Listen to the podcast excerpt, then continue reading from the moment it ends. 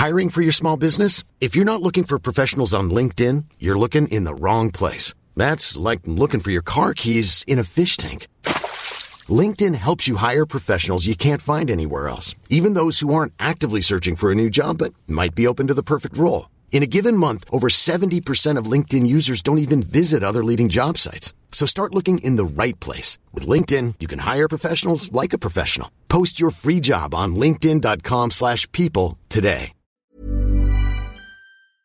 En este episodio hablamos de los antimilagros de Jesús y su infancia, Jesús en la India, otros viajes y sus años perdidos. la crucifixión y su hermano gemelo, El mito de Jesús e historias extrañas.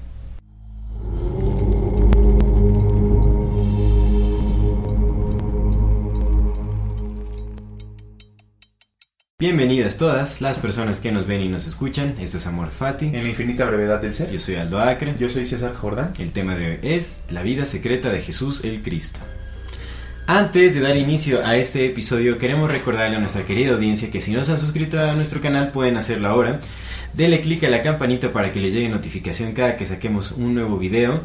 No se olviden de dejarnos sus comentarios, toda retroalimentación es más que bienvenida y por favor ayúdenos compartiendo nuestro contenido para poder seguir creciendo y llegar más lejos. Muchísimas gracias por acompañarnos hasta este momento. Queremos enviar saludos a nuestra querida comunidad Fati de Instagram a Steve Morelo. Con mucho gusto aceptamos tu invitación. De TikTok a Matemáticas 123- y a mi querido hermano Carlos Jonathan Ram 4. Y de YouTube a Zulem Quiñones, a Matthew Sol Holvera y a Cristian Ramírez. Muchas gracias por vernos, Saludos, escucharnos abrazos. y estar aquí. Comenzamos. Amigo, Hermano. bendecido lunes, qué gusto verte como siempre. Así es, igual hermano, pues ya estuvo un fin de semana de descanso, de estuvo bien. Gracias a Estuvo nuestro bien, Señor que crucificaron. Nos dieron una semanita de descanso. Exactamente. Me, me comentaba un amigo, ¿quién me comentó? Creo que aquí en el bazar, te digo que viene el viernes. Ah, creo que el homie, el homie, justamente. Un saludo para el homie. Creo que no nos ve. Saludos. Pero saludos. No, creo que sí, bueno, no sé, pero salud. Eh, estaba aquí en el bazar, amigo, y me dice, me hizo ver, yo no recordaba, me dice, ya va a empezar a llover. Y es que siempre en Viernes Santo llueve. Como a estas horas, justo cuando ya mataron a El Jesús. cielo llora. Y, y creo que sí, cierto. Creo que sí, siempre. Bueno, supongo que es por la temporada, ¿no? Que es como temporada de lluvias, pero parece que sí. que Pero no llovió, ¿sí? Poquito. ¿A poco sí llovió? Unas gotillas cayeron. Ujú. Está bien. Pues bueno. Pues este tema está súper interesante. Sí, está. Hay muchísimas cosas que se dicen al respecto. Muchísimas, de hecho, un- una semana de estudio no es para nada suficiente para abarcar todos los temas que giran en torno a este eh, tópico de la historia de Jesús el Cristo. Sí.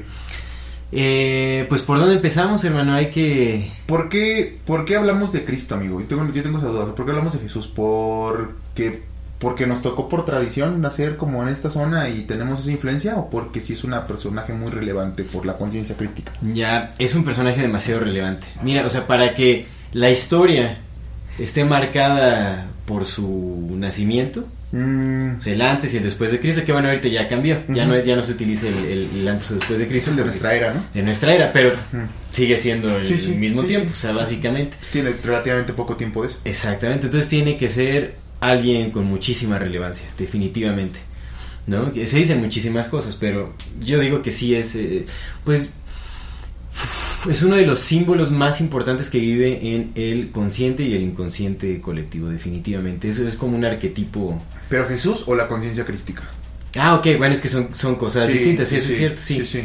Pues es que no podemos separar a Jesús de la conciencia crística, porque realmente digamos que Jesús fue el avatar en donde encarnó esta, esta conciencia crística. Que la, se- por eso es que decimos Jesús el Cristo, no, Sí. No Jesucristo, bueno, que es como una abreviación, pero Jesús el Cristo porque Cristo, digamos, es como un título que, que se le da como a, a alguien que justamente alcanzó esta conciencia unificada. Como al Buda, ¿no? Exactamente como al, al Buda. Ajá, digamos, en, la- en- en las escrituras védicas, eh, a la conciencia crística es- eh, se le de- denomina Krishna. ¿no? Eh, eh, en griego me parece que le dicen Cristos, el, Ujú. Christos, es una denominación justamente para esta conciencia unificada que encarna eh, cada cierto tiempo en, en algún avatar o en algún personaje. Sí, sí. Y en Sí. este, en esta ocasión, pues fue bueno, el personaje del que estaremos hablando es Jesús. Jesús, el Cristo, en donde encarnó justamente la conciencia de Dios, digamos. Perfecto, perfecto. Pues vamos a por el principio, amigo. La infancia. La infancia. Hoy no vamos a especular mucho porque sí es un tema muy... Sí. Habrá mucha especulación en el, programa. obviamente como siempre llevamos este tema con una conversación, eh, eh, con base a lo que estamos, hemos estudiado, lo que hemos escuchado, muchas cosas. Ahí dejaremos las fuentes donde estuvimos tomando la información, pero como siempre, pues la idea es que eso sea una conversación que se extienda más allá de este estudio. Borges tiene un cuento donde menciona que Sócrates vaticinó que la conversación que tenía entre Sócrates y Platón se iba a repetir infinitas veces en infinitas Atenas con infinitas circunstancias e infinitos personajes, pero siempre iban a regresar las mismas conversaciones a hacer. Mm, Está bien bello. Sí, sí, está, está, está chévere el pensamiento. Pues comencemos entonces desde la, la infancia de Jesús. Se dicen amigo. muchas, muchas cosas.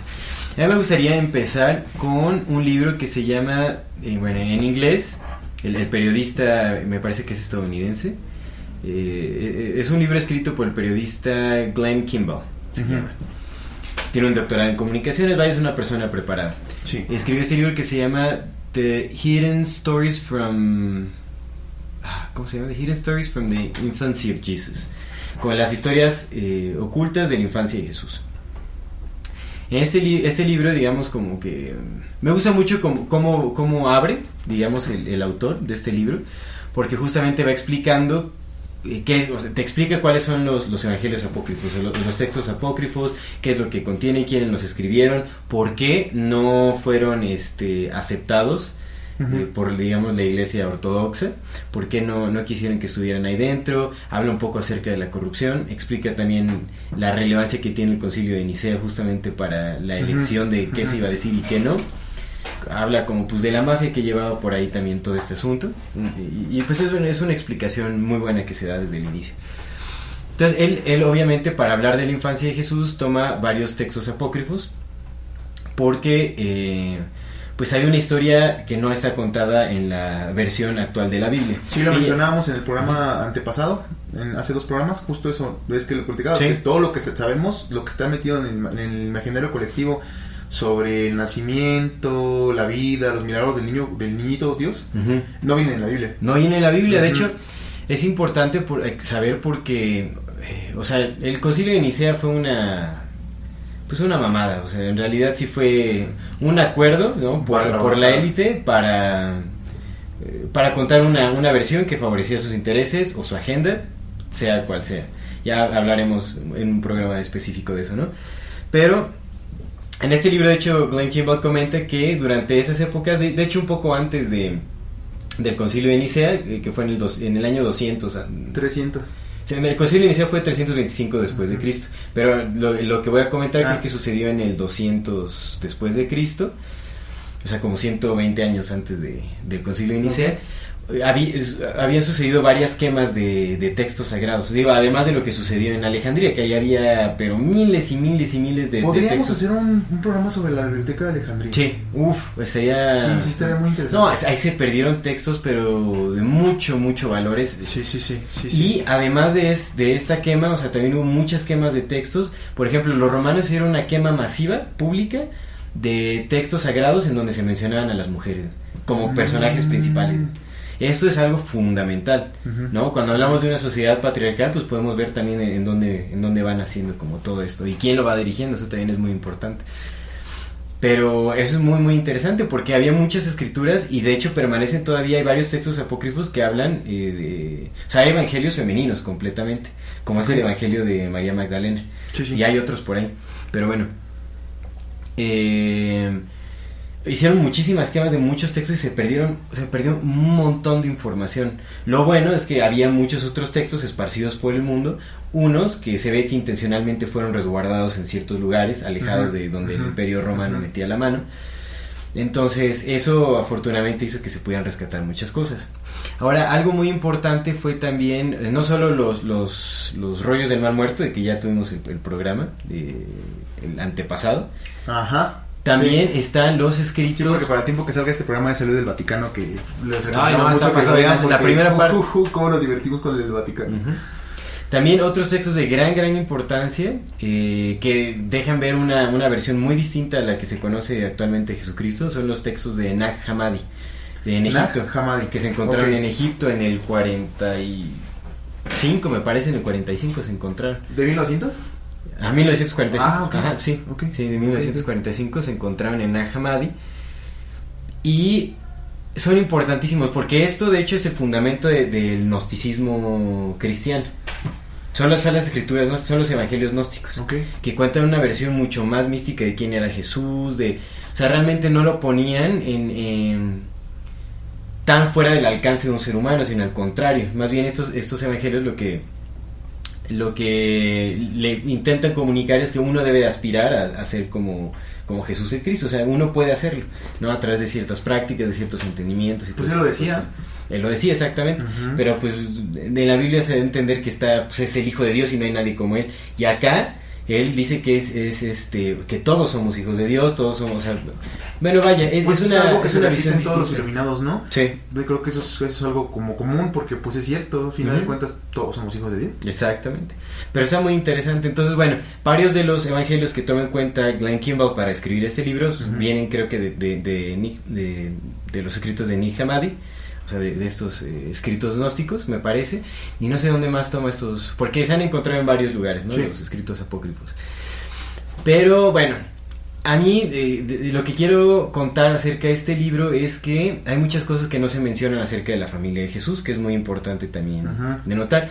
Hace rato yo te comentaba que pues lo que se cuenta comúnmente en la Biblia es que eh, Jesús es descendiente, digamos, eh, del rey David, Sí, eso es lo que se dice, claro. pero por parte de José, De José. carpintero. Y no, hay varios evangelios que más bien dicen que realmente la Pobre José, ¿no? Sí, es el papá de Jesús y lo conocen como José el carpintero. Sí, sí. No un santito, nada, ¿no? José el carpintero. José Carpintero, sí. Es que mira, es que de hecho el- aquí es más importante el papel de María que el de José realmente. Sí. O sea, es, es muy muy importante porque María es quien desciende justamente de, de- del rey David. Mm. Ni viene. eh, O sea, de hecho su, su abuelo creo que también se llamaba David y o sea, pues tenía descendencia directa del, Sí, sí, del rey David.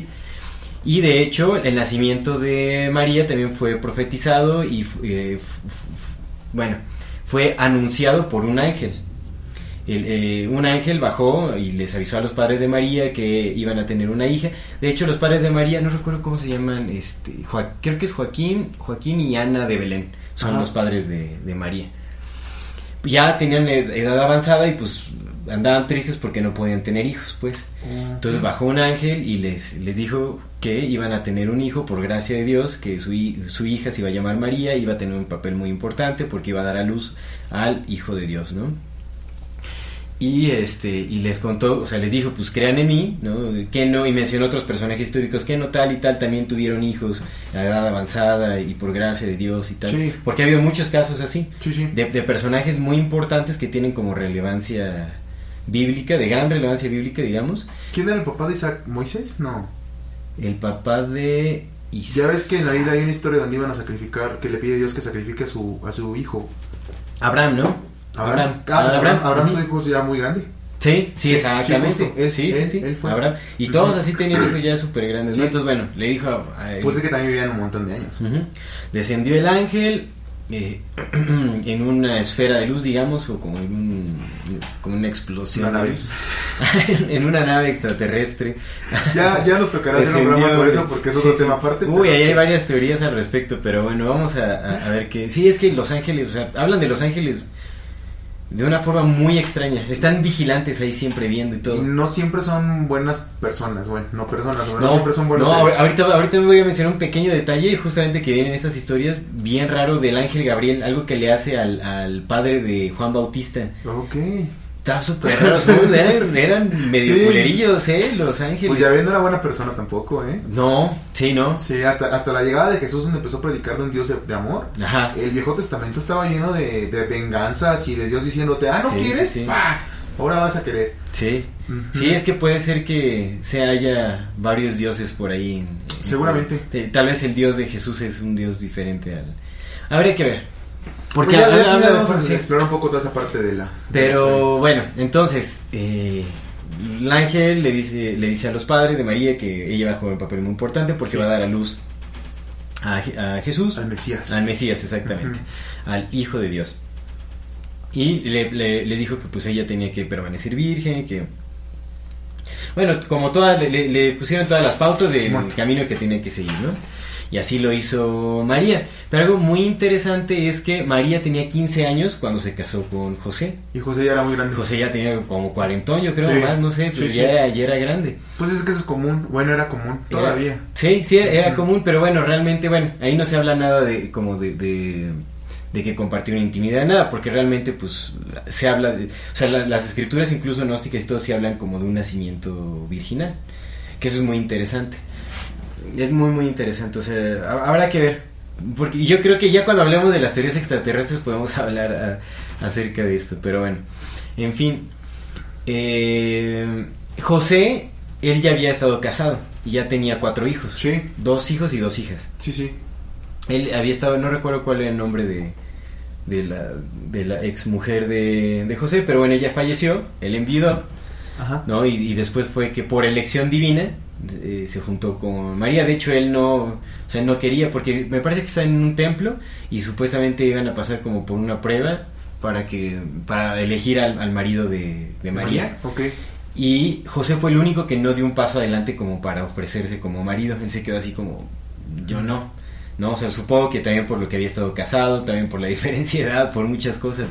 Pero al final algo sucedió que por elección divina, o sea, como alguna sincronicidad por ahí extraña, igual, una, un milagrillo por ahí, Jesús- José fue elegido como, como padre de, De Jesús. de Jesús. Ahora, otra cosa importante y un dato que no se menciona mucho es que tanto Jo- José como María no eran pobres. No eran pobres, de hecho gozaban de bastante fortuna. El cerca, o sea, José trabajaba para los para reyes, para gente súper importante, para grandes políticos y todo, les construía casas, o sea, eso era algo muy muy muy valorado allá. O sea, ganaba muy bien. Sí, sí. Y sí, María pues ten- tenía descendencia real, ¿me entiendes? Entonces, Ah, de hecho, el, el tío de María es José de Arimatea. José de Arimatea, tío abuelo de Jesús, era un, un, este mercante, Mercader, un mercader, un mercader muy rico también. Él Sí, trabajaba con latón, bueno, con latón, creo, era exportaba metales o no sé qué hacía, pero tenía muchísimo dinero. De hecho, era de las personas más ricas en el mundo en ese en ese tiempo. Entonces es un también es una mentira de que eran pobres este los padres de, de Jesús. En realidad sí tenían bastante fortuna, porque de hecho mientras estaba esperando a Jesús María se, se estaban hospedando como en, en ¿cómo se llama? In, en, Posadas. en posadas, pero que costaban bastante dinero, o sea, no era nada, barato. De hecho, tuvo que nacer, de hecho nació en una cueva, no nació en un este ¿Establo? en un establo. Nació en una, nació en una cueva por emergencia, porque iban en camino y pues no iban a alcanzar a llegar a, a la posada. María le dijo a José, ¿sabes qué, José? Ya me urge, Aquí es. vámonos aquí a la cueva. Sí, sí, bueno, sí. José buscó una cueva y fue por una, una partera. Las parteras tampoco eran nada barato, o sea, no cualquiera podía tener una Sí, partera. sí, sí, sí, fue por una partera que se llama Solome, me parece Solome, quien fue, digamos, como sirviente de la familia de, de Jesús, o sea, de toda, toda su vida. O sea, jugó un papel muy importante. También cuidó mucho de María, de José, de Jesús, Solome. Y pues nació en una cueva. En donde también los ángeles presenciaron este el nacimiento de, de Jesús. Y llegaron los tres Des- magos. descendieron, descendieron de una nube llena de luz, los ángeles, vieron como... Pero dice que descendieron de una forma como inclinada, algo muy raro. O sea, la forma de que hablan de los ángeles es en serio como si fueran extraterrestres. nave, sí, pues sí, pues ya ves que se las da luz. sí. Lo que dijo, bueno, de muchos testimonios, ¿no? De los que se han raptado, que dicen que justamente baja el famoso haz de luz y se lo va llevando. Ajá. Exactamente, sí es muy... Ya hablaremos de esa... De esa Que también nos habla de qué tipo de tecnología tenían y qué tipo de tecnología tienen ahorita. Ujú. Y obviamente, pues si se refieren a algo, pues es lo que ven, o sea, pues es una nube ahí Sí, sí, sí, no sé quién va a imaginar una nave espacial, ¿no? En fin. Pero bueno, y este. Y esos datos son muy interesantes porque ¿por qué excluiría la Biblia también estos datos? O sea, estos escritos se encuentran en, en varios evangelios. Está, bueno, no sé por qué no contarían este tipo de, de detalles. Pues es que tienes que vender una historia, ¿no? Tienes que vender una historia de la deshumanización del Cristo también y pues también... No, y, y también Mira, si estás haciendo un libro para calmar a, los, a las masas pobres, para que vivan tranquilos... tienes que pobres, romantizar la pobreza. Tienes que venderles un Mesías pobre. Exactamente, eso es lo que pasa, se romantiza la pobreza. Ajá, pero bueno, Pues ya es que por mucho tiempo se dijo esto de esta famosa frase que viene en la Biblia de pasará más pronto un camello por el, el ojo de un alfiler que un rico va al reino de los cielos. Sí. Ya, Jesús, el Hijo de Dios, era rico. Pues sí. Digo, obviamente él no era, no era así Siddhartha- como... Gautama, raro. el príncipe. Él sí, él sí eh, o sea, profesaba con humildad y, Ujú. y era lo que promovía, ¿no? Pero, en fin, o sea... es- Además ya lo dijo Osho.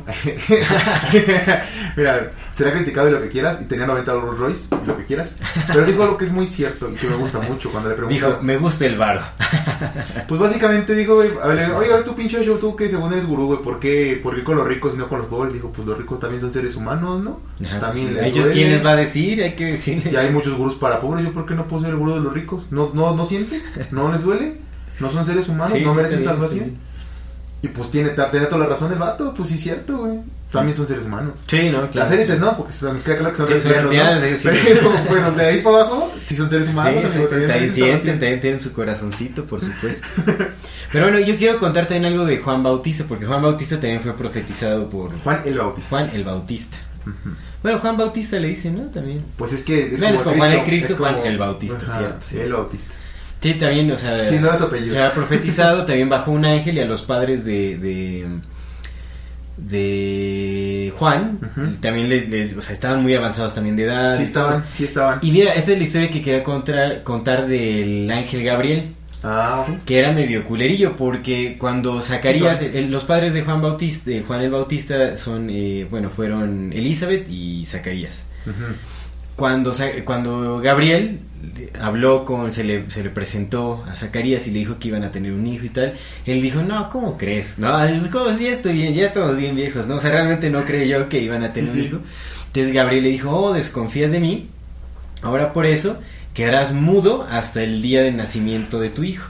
Y, y no pudo, y de cuando se fue el ángel, a partir de ese momento se quedó mudo, no podía expresar ni una sola palabra hasta justo el día de nacimiento de su hijo. Los ángeles son negativos. Lo, lo castigó por no creer, le dijo, ah, no me vas a creer, mira, pues ahora vas a estar calladito.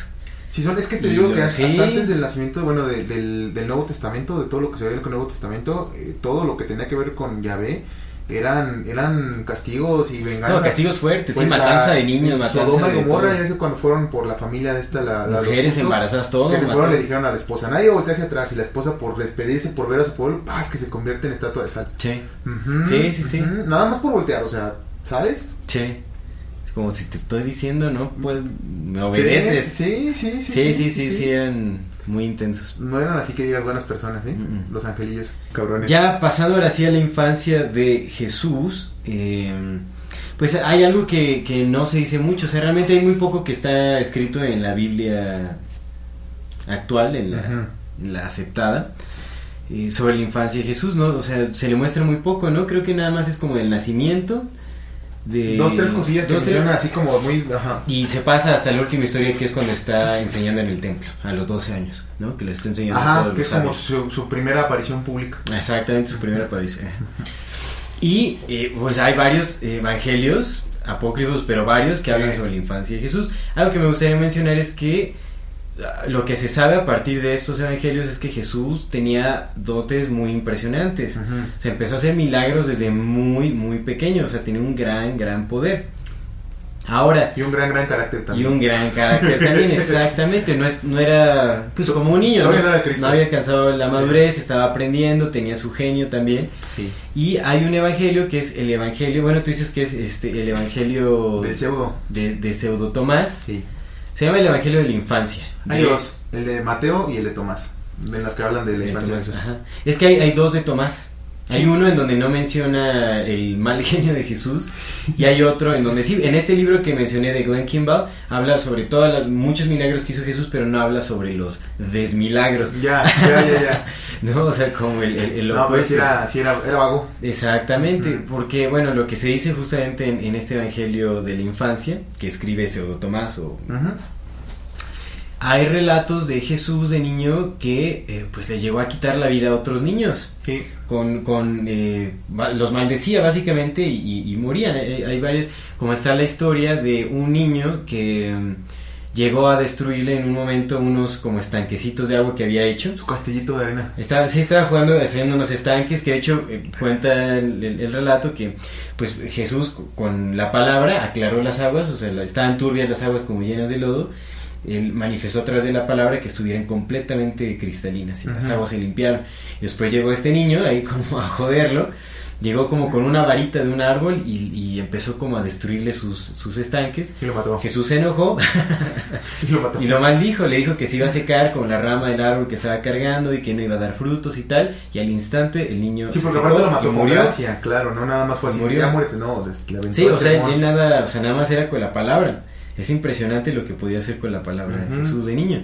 Y pues y- otros niños que estaban ahí en la cercanía le avisaron a los padres del niño, lo fueron a recoger pues ya muerto y le fueron a reclamar a José, oye, ¿qué onda con tu hijo? Se está, pues mató al mío, ¿no? O sea, ¿qué show con eso? De hecho, Jo- José y María anda, pasaron momentos es muy- importante decir que lo regañaron y dijo, bueno, ya, ya lo revivió. Ajá. Dijo, levántate y anda, y ya se levantó. Que eso, eso no está, de que lo revive no está en ese Sí, sí evangelio. lo revivió, sí revivió. a Pero todos él que- está- sí, ¿sí? sí, sí lo revivió, sí lo revivió. Sí, bueno, sí, yo a unos sí, así hay unos que sí revivió. Sí, sí, sí, no, pues de a poco. Está también la historia, ¿no? De que están jugando como en un techo unos niños Mm. y también por ahí un niño empujó a otro niño del techo, se cayó y se murió el niño que cayó del techo. Y todos corrieron, todos huyeron menos Jesús. Entonces llegaron los padres del niño porque alguien les avisó que había caído, lo vieron muerto y empezaron a regañar a Jesús diciéndole, oye, ¿por qué lo tiraste? Tal, Yo creo que ya tenía la mala fama. de que mataba y revivía. Sí. Y él dijo, no, o sea, pero yo no fui. Bueno, en su lenguaje muy propio. Cabe, cabe decir que tenía un lenguaje ya muy impresionante para, para su edad, tenía como 5 años, yo creo. Sí, Tenía un lenguaje muy impresionante. Y, eh, y este, eh, y bueno, para probar que no había sido, él bajó de donde estaba del techo y le preguntó al niño que estaba muerto, le dijo, oye, lo mencionó por su nombre, dijo, oye, ¿verdad que yo no fui quien te ha, eh, te ha empujado de quién sabe qué? Y en ese momento el niño revivió, y le dijo, no, no fue Jesús, Jesús de hecho me regresó la vida y quién sabe qué, ¿no? Y Jesús, ven, Así que- Ahora se los mato para que se les quite. Sí, casi, casi. Pues es que es, es un mago muy poderoso, Jesús, no manches. Sí. ¿cómo, cómo hablan de, de él? Es impresionante. También Que- que, salvó bueno, a... hay, que, hay que poner una distinción aquí que es importante, que ya al rato, más, más adelante en el programa, a la parte final, eh, hablaremos un poco sobre la distinción entre la figura del ser humano y la figura que nos venden del milagro, ¿no? Todo esto pues está hablado de personas que, que creen en la figura milagrosa y divina de Jesús, ¿no? Sí. Desde esa perspectiva. Sí, sí, exactamente, claro. Y eh, pues bueno, se, se supone que Jesús de pequeño realizó muchos milagros. También salvó a, a su hermano, en inglés es James. James sería la... la- Jaime, Jaime, Jaime o James también está el, el- James, la traducción, pero realmente como está en la Biblia es Santiago, le dicen Santiago. cabrón. Yo no sé cómo se brincaron de James a Santiago. Pero algo tiene que ver con la etimología, no sé qué show. Ok. Como traducciones de, de griego y de latín y como algo raro ahí, pero bueno, James es Santiago al parecer. Entonces, eh, porque lo mordió una serpiente venenosa lo salvó, digamos. También se cuenta el, caso de otro milagro que, que hizo Jesús de niño. Que bueno, él estaba, bueno, le estaban adorando, estaban jugando con otros niños, le, hicieron un trono a Jesús y le estaban adorando como rey. Y, y creo que pasaron, eh, bueno, es- escuchó Jesús que pasaron, y los niños que estaban jugando con él, eh, pasaron como los padres de otro niño que había sido mordido por una serpiente que estaba jugando como en un nido con, agarrando como los huevecillos de unas aves. Y en ese nido una serpiente venenosa que lo mordió y se murió el niño. Entonces, eh, creo que los padres pasaron por ahí, por donde estaban jugando Jesús y, y los niños, Y escucharon el relato. Y los niños como que obligaron a los papás a que fueran a adorar a Jesús. Y, y- y ellos decían, no, es que ahorita, o sea, pues vamos, estamos muy, muy mal, vamos a recoger a nuestro hijo, quién Ujú. sabe qué. Dijo, no, no, no, es que vengan, vengan con el rey. O sea, no sé, yo creo que insistieron tanto que, o sea, casi, casi que los obligaron a ir con Jesús. Entonces Jesús les ofreció ir con, eh, o sea, bueno, también les insistió para que lo llevaran a donde estaba su hijo, con la serpiente y todo. Y eh, fueron ahí y, el, y Jesús, lo que se cuenta en la historia es que Jesús eh, comandó a la serpiente para que saliera de su escondite, mostrara la cara, la regañó básicamente, le dijo que absorbiera todo el veneno del, del dedo que había morido del niño. La serpiente fue, absorbió el veneno y después Jesús la partió en dos. Le dijo, ahora te vas a partir en dos y la mató a la serpiente. y el niño, el niño revivió y la serpiente murió. Entonces hacía cosas que parecen ser muy impresionantes. También mató a otro niño que lo empujó, iba corriendo Sí, descuidado sí, sí. y le, le dio como un codazo, un se hombrazo. enojó. Se enojó y le dijo, ya no seguirás con tu camino y morirás. Y ¡pum! cayó instantáneamente el niño, ¿no? Muerto. Entonces la gente que estaba por ahí, todos pues, se sacaron de onda. Realmente Jesús y María pasaron malos tiempos en, en la infancia de Jesús porque pues ya le tenían mucho miedo a... Yo creo que es importante recalcar aquí que la infancia de Jesús la fue, fue en Egipto.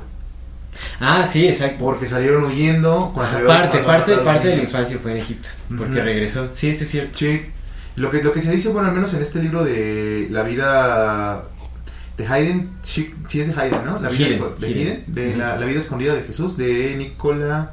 Ah, de Nicolás Notovich. Ese es de Lost Years of Jesus Sí, Christ. En ese libro se dice que justamente una de las cosas por las que Jesús aprendió mucho fue que como pues se lo llevaron a Egipto porque pues, estaban matando niños y pues en Egipto tenían miedo de que lo mataran también, mucho tiempo pasó encerrado estudiando.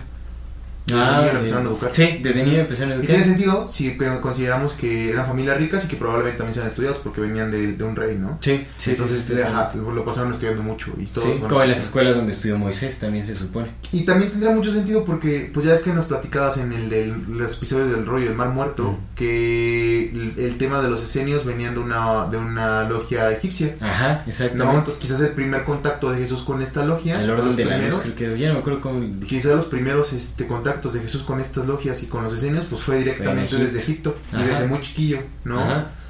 Sí, sí, Puede exactamente. ser, puede Que de hecho sí hay un, hay un evangelio que narra también un milagro que hizo Jesús en Egipto, de niño.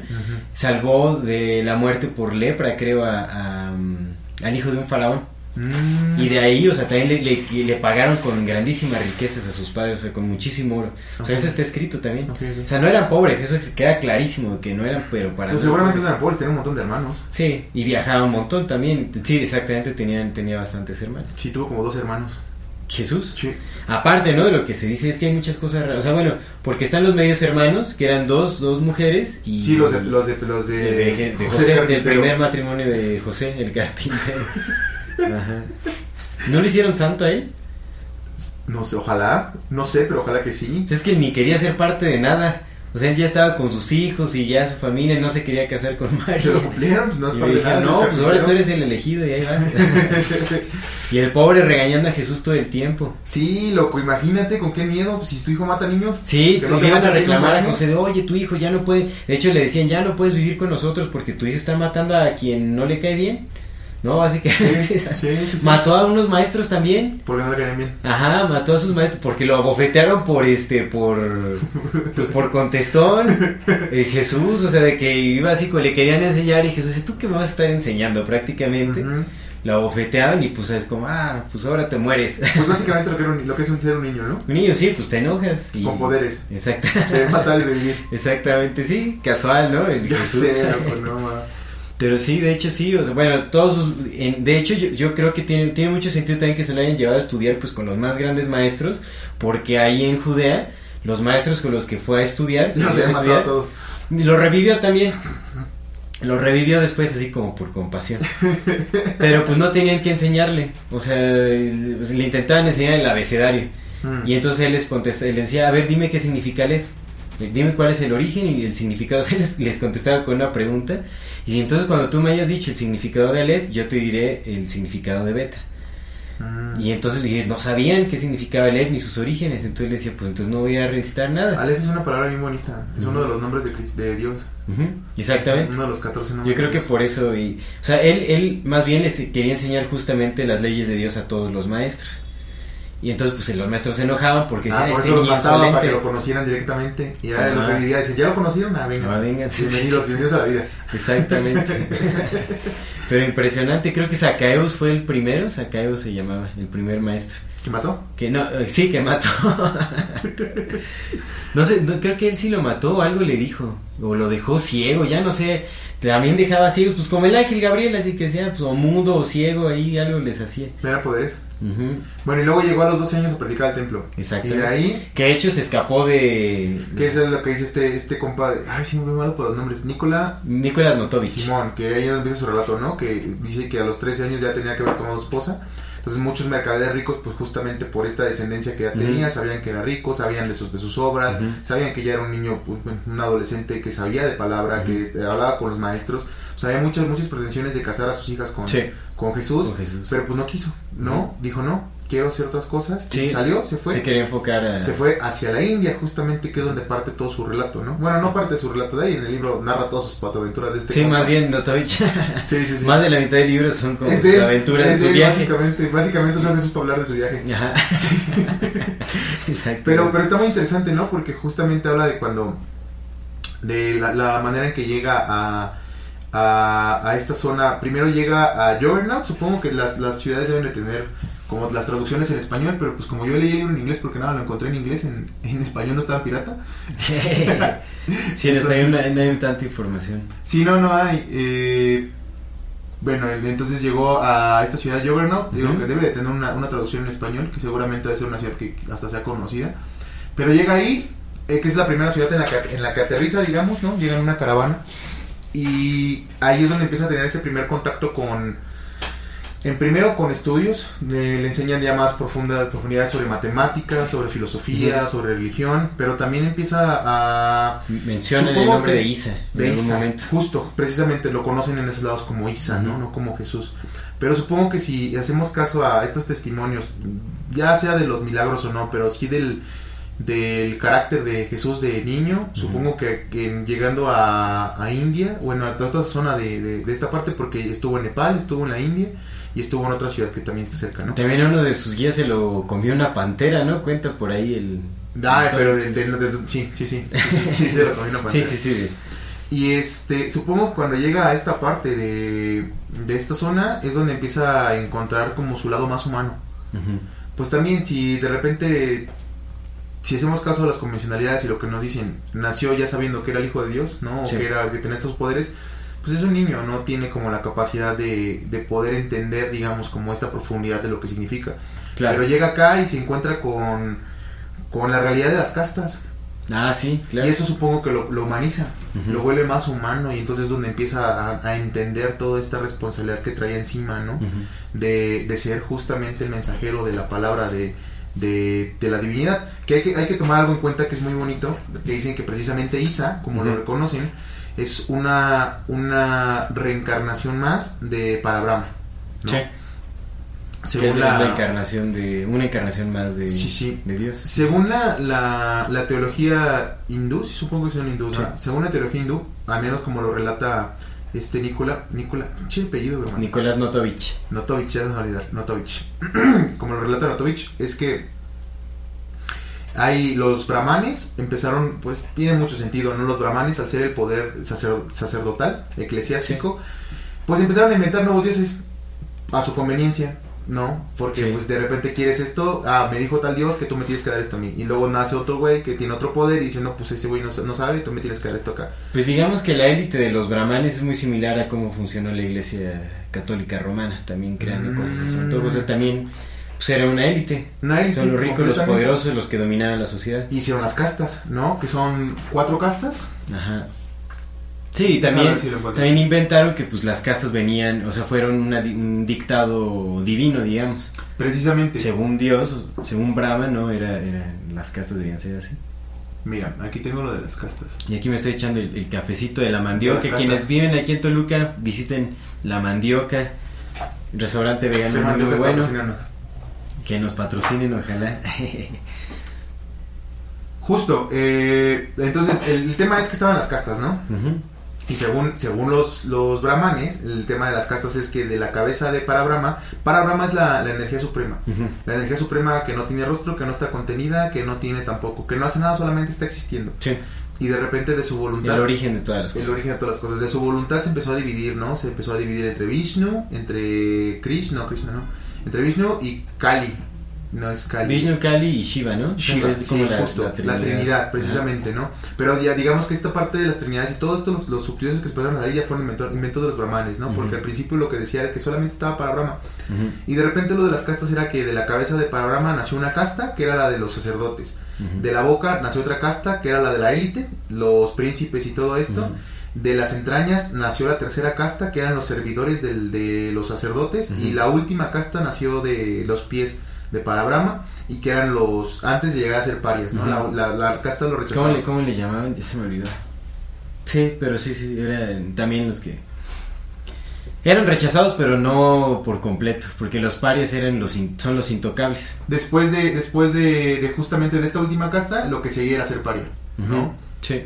Entonces lo que hizo Jesús fue desde el principio empezar a compartir y a compartir su palabra y a compartir su esencia con las últimas dos castas, con Sí. lo de los rechazados. Y de ahí empezó todo el tema de, de lo que pues después siguió predicando, que Sí. era con los pobres, con los rechazados, con los, los no. Y lo que decía precisamente era que pues de la- lo, lo que siempre predicó, la existencia de un solo Dios, una sola esencia, Así es. que abarcaba todo, ¿no? Que no excluía a nadie y que no había ca- castas ante sus ojos. claro. Justo, que todos los hombres nacían para ser libres, ¿no? Hombres y mujeres nacían para ser libres. Y bueno, aquí lo que quería mencionar en esta parte, que es bien bonito, es que lo que se cuenta o lo que dicen de Isa es que fue una de las reencarnaciones, no de las reencarnaciones, una de las encarnaciones Encarnaciones. que tomó para Brahma para poder llegar a la Tierra, que hace eso muy continuamente, entre comillas, ¿no? Porque lo hace cada 500 años. Cada cierto tiempo. Una sí. de sus encarnaciones fue un Buda que se llamaba Kakyamuni, Ujú. que fue de los que, de los que llevaron el bu- budismo hacia las tierras de China. Otra de sus encarnaciones fue Siddhartha Gautama. ¿no? Como, como otro Buda. Y una de sus encarnaciones fue Isa, precisamente, ¿no?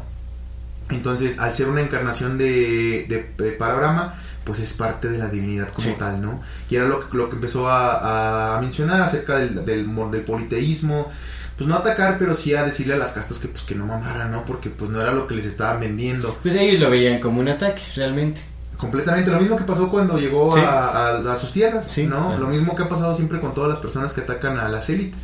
Sí, exactamente. Básicamente Exactamente. Cristo era un, Jesús era un antílite. ¿no? Y le hicieron lo mismo que a todas. Pero bueno, en estos viajes estuvo un rato en Nepal, estuvo un rato en el Tíbet, estuvo un rato en la India, ¿no? Visitando y compartiendo con todas, sobre todo con los más pobres. Y dicen que de ahí se pasó, se pasó a Persia también. En Persia estuvo un rato. Pero ya que, porque también lo persiguieron, obviamente, ¿no? Lo- La élite lo persiguió, lo querían también matar, pero pues eh, varios monjes creo que le previnieron, le dijeron, oye, pues te están buscando. En unos lo perdonaron y le dijeron, ya vete de aquí nada. más". Sí. Por lo mismo, porque no había Ah, como sí, manera de- sí es cierto, más bien, o sea, nada más solo le dijeron que, que Ya se fuera. tenía que ir, que Sí. no, no le iban a matar por miedo a una, a una rebelión también. Porque su palabra fue muy, muy esparcida. Y es que aquí lo importante de esto, que lo menciona al final del libro, como en la parte del, del epílogo, en- entre todos sus viajes sí fue a Persia y en Persia tuvo pro- eh, problemas con los sacerdotes de Zoroastro. Zoroastro, ajá. ¿Cómo se llama? ¿Zoroastranismo cómo es Zoroast- ¿Zoroastrismo? Zoro, ajá. Zoroastrismo? Zoras- Sí, Zoroastrismo tal vez. Sí, sí, sí, sí. Sí, pero también lo mismo. También ahí lo persiguieron por hablar eh, a favor de, de los menos favorecidos. ¿no? Como siempre, siempre, justo. Bueno, y lo, lo que también eh, es importante de estos relatos es que también, bueno, el libro fue escrito en 1800, a finales de 1800, ¿no? Ujú. Entonces era una época en la que ahorita te metes a internet y lo le hemos hablado, estamos en la época de la posverdad. Cualquier Ujú. cosa que creas, te va- vas a encontrar información que te diga, sí, es cierto, tú tienes razón. Entonces ahorita es muy fácil como que encontrar información de cualquier cosa, ¿no? Sí. Y decir, ah, pues yo estuve en la India y, o que nunca haya sido decir cosas que encontraste en internet y puedes venderlo como, como real. Sí.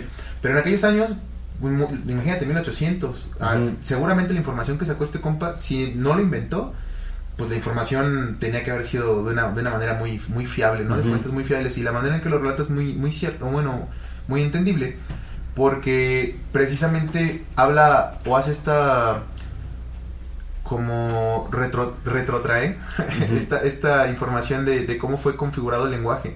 Pues sí, en la India, se, en toda esa zona de, del- de Asia, del, del sí, toda la zona del sureste asiático, la, el alfabeto ya se ha inventado desde hace muchos años antes de que se empezara a esparcir por otras zonas. Sí. Entonces ya llevan registros históricos de las cosas que pasaban desde mucho antes y como siempre fue zona de comercio, cada vez que llegaban nuevos mercaderes registraban por escrito todo lo que pasaba. Y lo que se cuenta es que estos, eh, digamos, esta información o este, pues no es un evangelio, pero toda esta, eh, toda esta información biográfica que se, que se tiene sobre Isa, lo importante de estos da- datos es que fueron escritos 3, 4 años después de que murió. A diferencia de los, de los evangelios que fueron escritos 200 años después Sí. de que muere Jesús, estas historias fueron escritas tres o cuatro años después de su muerte. O sea, más recientes a la muerte de, De Jesús, de a la crucifixión. Sí, de Isa. de Porque ni siquiera sabemos si sí, Si sí murió o no. Porque a poco había, había líquidos hace dos mil años. ¿no? Pero- Pero es eso, ¿no?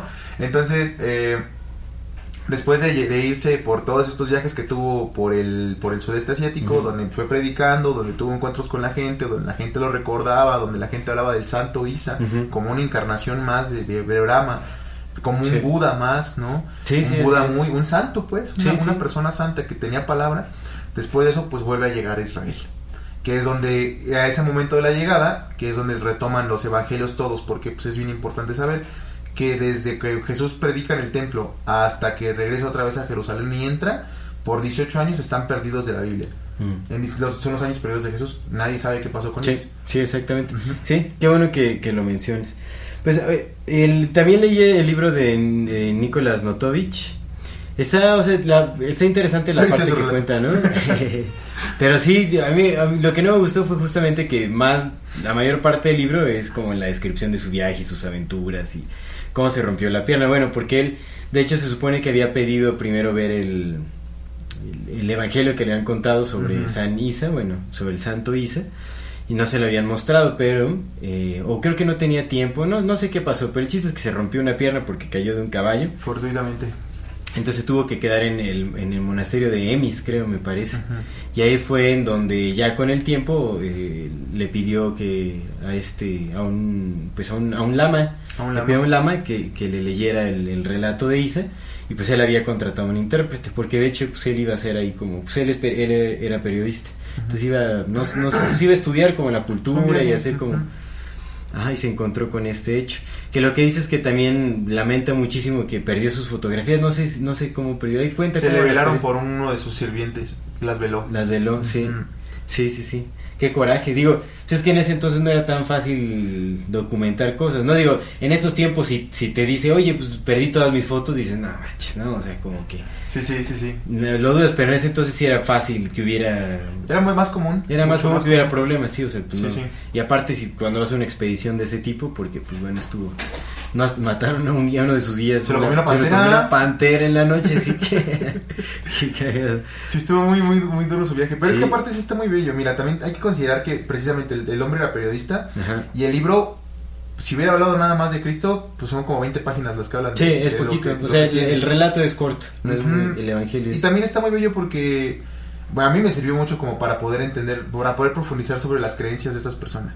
Y también, ¿sabes qué me gusta mucho? Que, que- quería mencionar justamente en el programa que se relaciona con esta parte. Dos cosas. Una, lo primero que dice sobre el, la poliandria. ¿Sí es poliandria? Ah, sí. Sí, poliandria. Sí, Eso que, está- hay- está que hay bien un matriarcado por allá, ¿no? En Kashmir, en. Kashmir, ¿o ¿en dónde es? ¿En qué es en Kashmir? ajá, ajá. En Kashmir, sí, donde las mujeres tienen varios esposos. Varios esposos y si hay una, un, un hombre que no esté casado puede irse a otra familia y decir yo quiero ser esposo de ellos. Pero lo que dice es que a su, a su juicio y a su ver, la sociedad se ha mantenido bien porque dice no hay robos, no hay asaltos, no hay perjurio. Todo se ha mantenido precisamente porque la mujer tiene un montón de esposos. Sí. Y Sí, no, no se están re- celando. ¿Recuerdas que me- mencionamos eso en un podcast? creo que hicimos el de responsabilidad afectiva. Donde así. nacieron feministas. Puede ser. En ese, ahí, ahí creo que se menciona eso. Es en, pero es en Kashmir. Yo no me acordaba hasta leer el libro de Nice, Notovich. nice, nice. Fue como, ah, pues es en Kashmir, es ahí. Porque sí sabía que era un lugar ahí de. ¿Kashmir es Cachemira o son diferentes? Es lo, lados? es lo mismo. Ok, en- ok. Sí, Kashmir, Cachemire, sí. Ok, ok. Pero está interesante, Que ¿no? se supone que ahí está la tumba de eh, Jesús. Jesús. Sí, está en, sí, cierto. Pero bueno, ya hablaremos ahorita más adelante. Bueno, pero esa parte. Y la segunda que también menciona en ese libro es el tratamiento, eh, lo, lo que decía Jesús sobre las mujeres. Ah, claro. No, porque llega a una parte cuando ya está predicando, digo, adelantándonos un poquito ya los años cuando sí está presente, ya en una, una parte donde está predicando y le mandan este, espías del, del Poncio Pilato para ver qué es lo que está diciendo, Sí. llega uno de esos espías y empuja una doña, ¿no? Le dice, quítese la chingada, que yo voy a ver.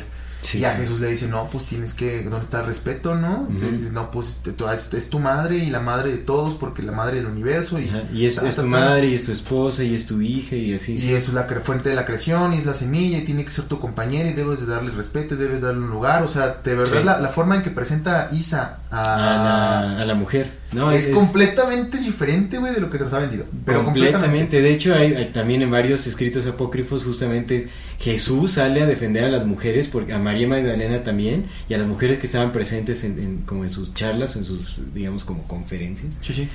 Porque había varios de sus apóstoles que eran medio machitos y como que les molestaba Pedro. la presencia. Pedro. Pedro. Qué coincidencia que Pedro es en San Pedro, ¿eh? La Basílica de, de San Pedro, ¿no? El Vaticano, qué coincidencia, qué Sí, raro. sí. El primer papa. Se agarraron al ¿no? más. Al más machito, sí, era el Sí. que más se quejaba. Al y Jesús lo regañaba y le decía, a ver, aguanta, ¿no? Las, las mujeres, o sea, Pero es que es que es Jesús curioso, defendía a las mujeres Porque muchísimo. se agarraron al peorcito para hacer la imagen de la iglesia porque tenían a... Coincidencia no es, coincidencia No, es. no lo es. Tenían a Juan. Juan, el, el- el discípulo de Jesús, que era como el segundo más querido después de Magdalena. Ajá. No, pues podían haber agarrado a Juan, pero no, dijeron Pedro, el más, el más güey de todos.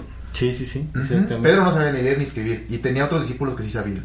Judas era, bueno, pues Judas lo traicionó, pero Judas era contador, bueno, era, era recaudador de, de De- impuestos, el vato sabía de, pues es el que llevaba la feria del... Que del por ahí también se decía que no quería matar a, a Cristo, pero alguien tenía que hacerlo. Alguien entonces- tenía que hacerlo y pues agarró el Sí. que más lo amaba.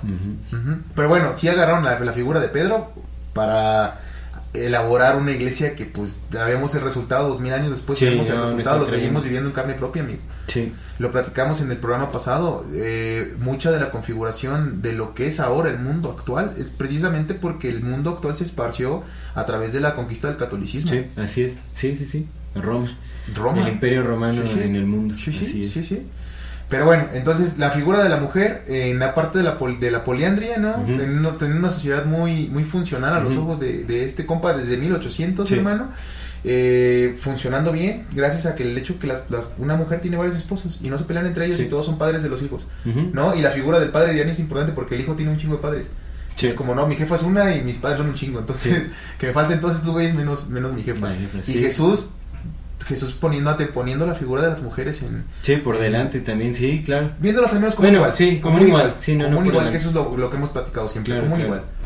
Eso, Sí, es, eso es es muy, muy importante y muy bello, ¿no? Que es que hay que rescatarlo completamente. Eso es importante porque realmente algo que ha hecho mucho, o sea, que, que ha, sí, que ha llevado a cabo mucho la, la Iglesia Católica Apostólica Romana es descartar el- es. la importancia del papel de la mujer en, en todo este, en, pues, En en todo, la historia, en todo. la historia de la humanidad, ¿no? Entonces eso es muy importante, que ese- pues, Jesús era todo lo contrario a lo que se promueve.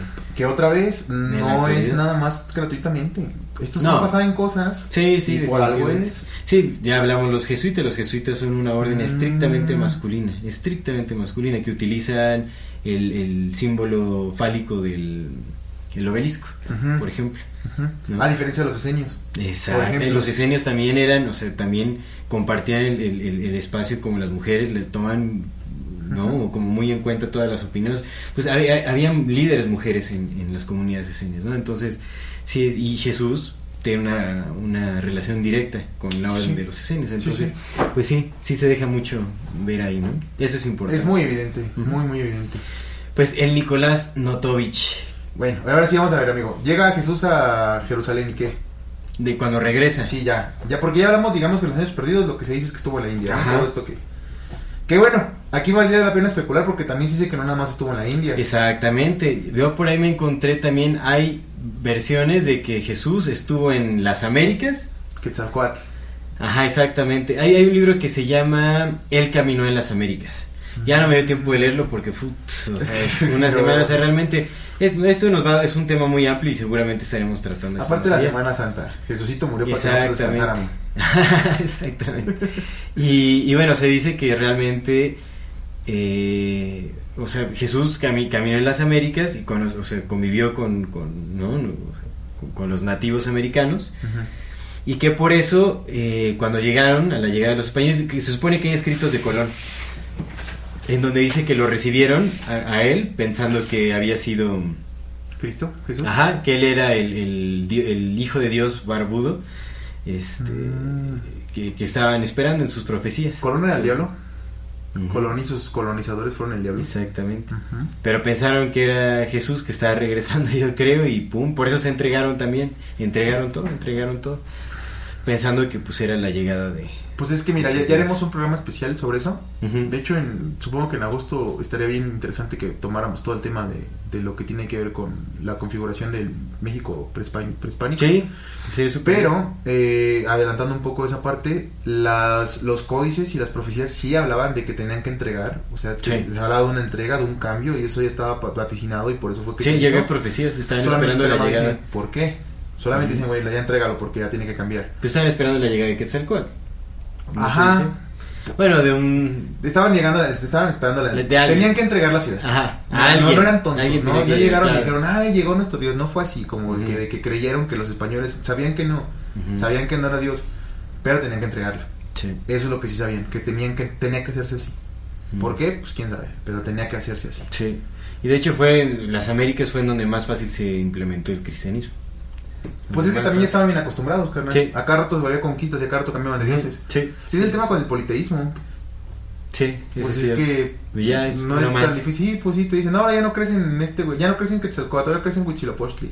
¿Ah? Ya no crecen en Huitzilopochtli, ahora crecen en Coatlic, güey. ¿Ah? Ya no Sí. crecen A lot can happen in three years, like a chatbot may be your new best friend. But what won't change? Needing health insurance. United Healthcare Tri Term Medical Plans, underwritten by Golden Rule Insurance Company, offer flexible, budget friendly coverage that lasts nearly three years in some states. Learn more at uh1.com. This is Paige, the co-host of Giggly Squad, and I want to tell you about a company that I've been loving, Olive and June.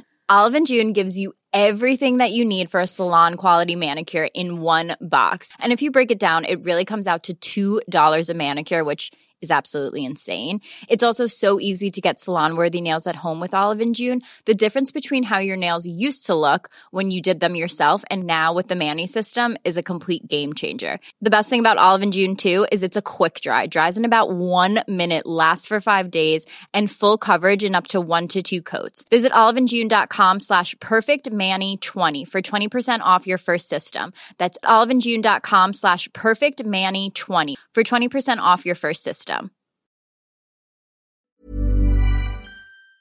Si no, te matamos. Está bien. Que por cierto, rápido, antes de, de ir a estas ideas, ¿te, te conté cómo nació Huitzilopochtli? No. Ah, Ah, sí, sí. interesante, También tenés un nacimiento virginal. Huitzilopochtli nació el 25 de diciembre, hermano. Ujú. Huitzilopochtli nació el 25 de diciembre del De vientre virginal de su madre, la Coatlicue, Ajá. eh, donde va bajando una pluma del cielo de un colibrí, se posa sobre su vientre y de su vientre se abulta y nace Sí. Huitzilopochtli. Sí, sí. Y ya nació cuando nace, que lo van persiguiendo la Coyolxauhqui con los 400 conejos, lo van persiguiendo en el, en el eh, hacia el acantilado. Y antes de que maten a su madre, nace ya ataviado de guerra y con su Macuevit. Entonces estás a todo, se avienta la pinche Coyolxauhqui y queda así. No, despedazado. Sí. Pero Es- está- muy de una- interesante de una madre ¿eh? virgen. De una madre virgen que es la Tonantzin Sí. que es Nuestra Señora Madre. El lugar donde se adoraba a Coatlicue fue donde después leva- levantaron el, el templo a María Guadalupe, a la Virgen Sí. de Guadalupe. Sí, en, en el cerro de... Todo es que todo está, Sí, sí, todo está conectado, hermano. Todo está conectado. Ujú. Sí, está conectadísimo. Hay, que- hay que analizar eso. Híjole, es que hay tanto para estudiar. Un chingo de dioses nacieron el 25 de diciembre. Ujú. Osiris nació el 25 de diciembre. Sí, por eso hagan sus donaciones para que tengamos más tiempo para estudiar, para que podamos traerles mejor contenido. No se olviden, por favor. necesitamos, necesitamos seguir creciendo y sus donaciones, la verdad es que nos ayudan muchísimo. Ya vamos a activar también lo de que se puedan unir al canal. Ah, claro, sí, para que se, se puedan unir, así es. Sí. Pronto va a estar el botoncito de unirse por ahí. Pero bueno, ¿a dónde más se fue? ¿A dónde más se fue? Se- a Japón. Hay, es muy interesante porque hay una tumba en Japón que tiene un escrito ju- justamente sobre Jesús, donde supuestamente murió Jesús. Pero esta es una historia muy extraña que empata también con una teoría sobre que Jesús tuvo un hermano gemelo, un hermano muy parecido a él. No sé, porque bueno, hay algo que en, en este es en una en una aldea en Japón. Eh, creo que se llama la aldea de Jerai, o algo así, en el distrito de Aomori. Sí, Aomori, o Aomari.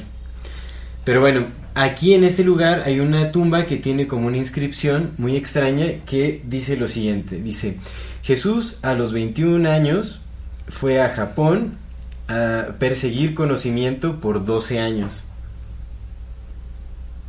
Está, está muy raro eso. A los 21 años fue a, eh, eh, a perseguir conocimiento por 12 años.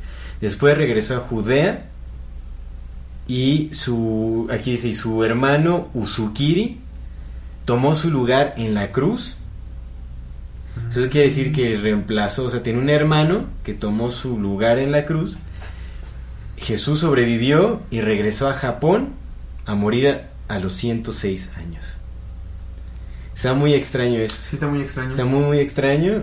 No sé, o sea, pues, hay, hay como algunos escritos también al parecer ahí en la, en, en la aldea. ¿En Usukiri? No, ese era su No, hermano. ese es su hermano, Izukiri. Ajá. En Herai, o Erai, Herai, en Japón. Ese está un poco extraño, o sea, que también ha ido a... Bueno, se dice que viajó a Asia también. ¿No? Y es que es muy probable que sí haya realizado muchos viajes porque recordemos a su tío eh, José de Arimatea, que pues Era era, mercader. era mercader y viajaba por bote y pues eran viajes, era más rápido el viajar este por mar que por tierra en ese entonces. Que entonces- también si consideramos el hecho de que Jesús no nació el 25 de diciembre del año cero, porque no nació el 25 Ajá. de diciembre del año cero, lo que se, esti- se, esti- se estima también uh, en algunos lados, lados es que probablemente nació siete años antes, en abril. Sí. Como por Nació abril más o antes, menos. exactamente. Ajá, Entonces quizás, porque mira, si fuera así... no Jesús nació en el año 7 antes de él antes mismo. del mismo. Exactamente. ¿En qué año naciste? ¿En siete antes de mí? Eh, sí, exactamente. Sí, Sí. justo, entonces, por- porque te decía, porque a los 33 años, pues Jesús murió, ¿no? Si se fue a los 21, Ajá. 12 son 33, pero si hacemos caso a lo que, que Jesús Ujú. no, no nació en el año que O sea, en realidad murió a los 40. 40, Ujú.